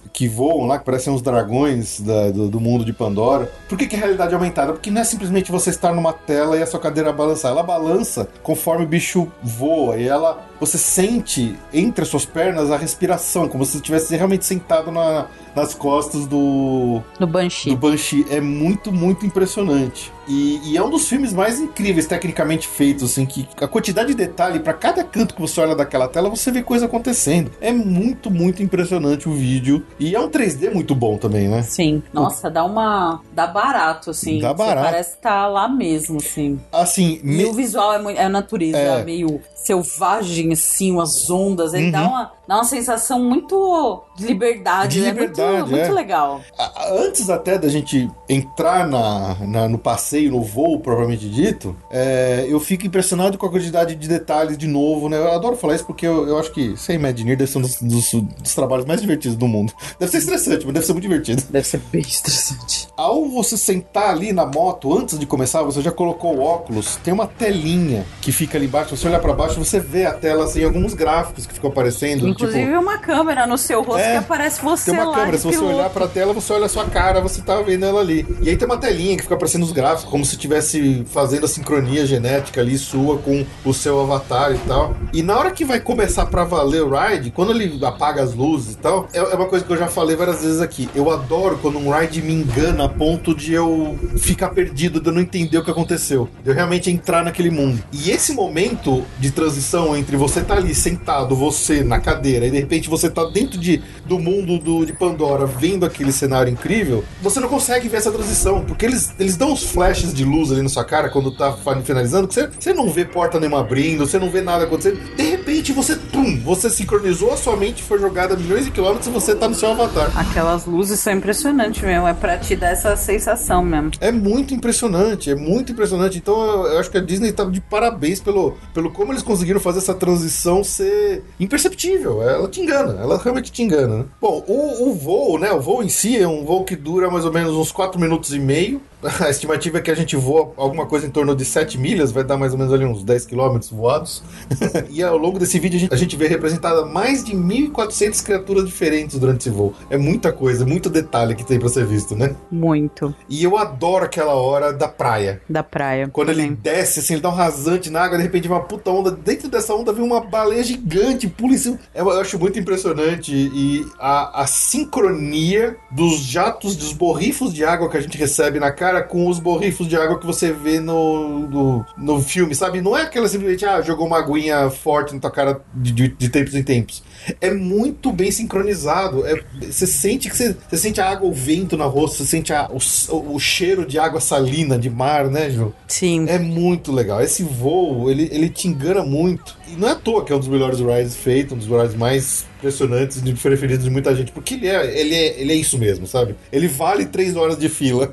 ah, Ju, você queria saber quantas pessoas vão no ride? Não, eu quero saber quantos circuitos, quantas salinhas tem. É, então, são quatro ca cada teatros. hora que você vai pro... Porque tem uma hora que você sobe ou desce. Aí lá de cima tem uma hora isso. que você sobe escada ainda. Isso. Então, acho que são três níveis, é isso mesmo? Então, mas são três níveis, mas são quatro teatros diferentes. São quatro teatros? Quatro teatros diferentes. Em cada teatro. Não é possível. Em cada fileira são. são, são cada fileira vão oito pessoas. Aqui Não, vão 16. Em cada, em cada andar vão 16 pessoas divididas em duas salas diferentes de oito. E você tem três andares, né? Então, em vezes quatro teatros, dá 192 riders simultâneos se todos os quatro teatros estiverem funcionando ao mesmo tempo. Nossa, não, não tinha noção que eram quatro teatros. É, então o, esse ride consegue ciclar 192 pessoas a cada oito minutos. Então dá 1.440, 1.440 pessoas por hora. É pouco, hein? É, é mas é, é, é pouco. É. Não é à toa, né? É, não é à toa que é um dos fast passes mais procurados e mais disputados de, de Orlando, né? Só uma última curiosidade que eu achei engraçadinha aqui. A doutora Ogden, aquela pesquisadora que a gente vê no pré-show e tal, ela tem uma voz que você pode reconhecer um pouquinho. Eu vou te falar, Ju, talvez você reconheça assim. Bye bye. Ah, Ela é a mesma dubladora da robozinha que faz o pré-show do. Star Tours. Babá. Babá, é muito bom, né? Muito. Especialista em rides. É, exatamente. Mas é isso, gente. Flight of Passage, acho que não tinha como não dizer que é mais do que recomendada e é nosso destaque do mês por causa disso. Acho que faz tempo que a gente devia ter falado dela já, mas estava aguardando para um momento especial. Então, para começar o ano bem já, falando de uma das melhores ah, atrações aí de todas de, de, de Orlando, né, João? Com certeza. É uma que vale a pena se matar de acordar de madrugada pra ver se consegue pegar Fast Pass. Então, entrar numa fila, acordar cedo lá no parque, lá, lá em Orlando, pra chegar cedo no parque, tentar entrar na fila logo cedo também, pra pelo menos ir uma vez ou duas de repente no dia e tal, em dias mais, mais, mais concorridos, né? E, e é isso. Flight of Passage em Pandora, no Animal Kingdom, não perca de jeito nenhum. Não perca, maravilhoso.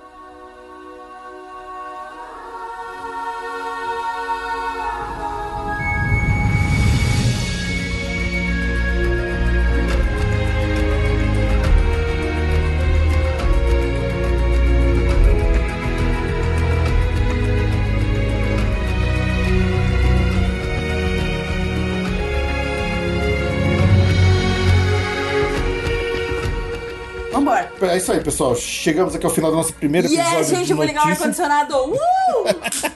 Primeiro episódio de notícia de 2020. Muito bem-vindos ao Passaporte Orlando temporada 2020, né? E começou o ano. Então agora voltamos a ter episódios a cada duas semanas. Então é isso aí. Ficamos por aqui. Muito obrigado pelo seu download e pela sua audiência. Nos vemos daqui a duas semanas. Tchau, tchau! Tchau. Todo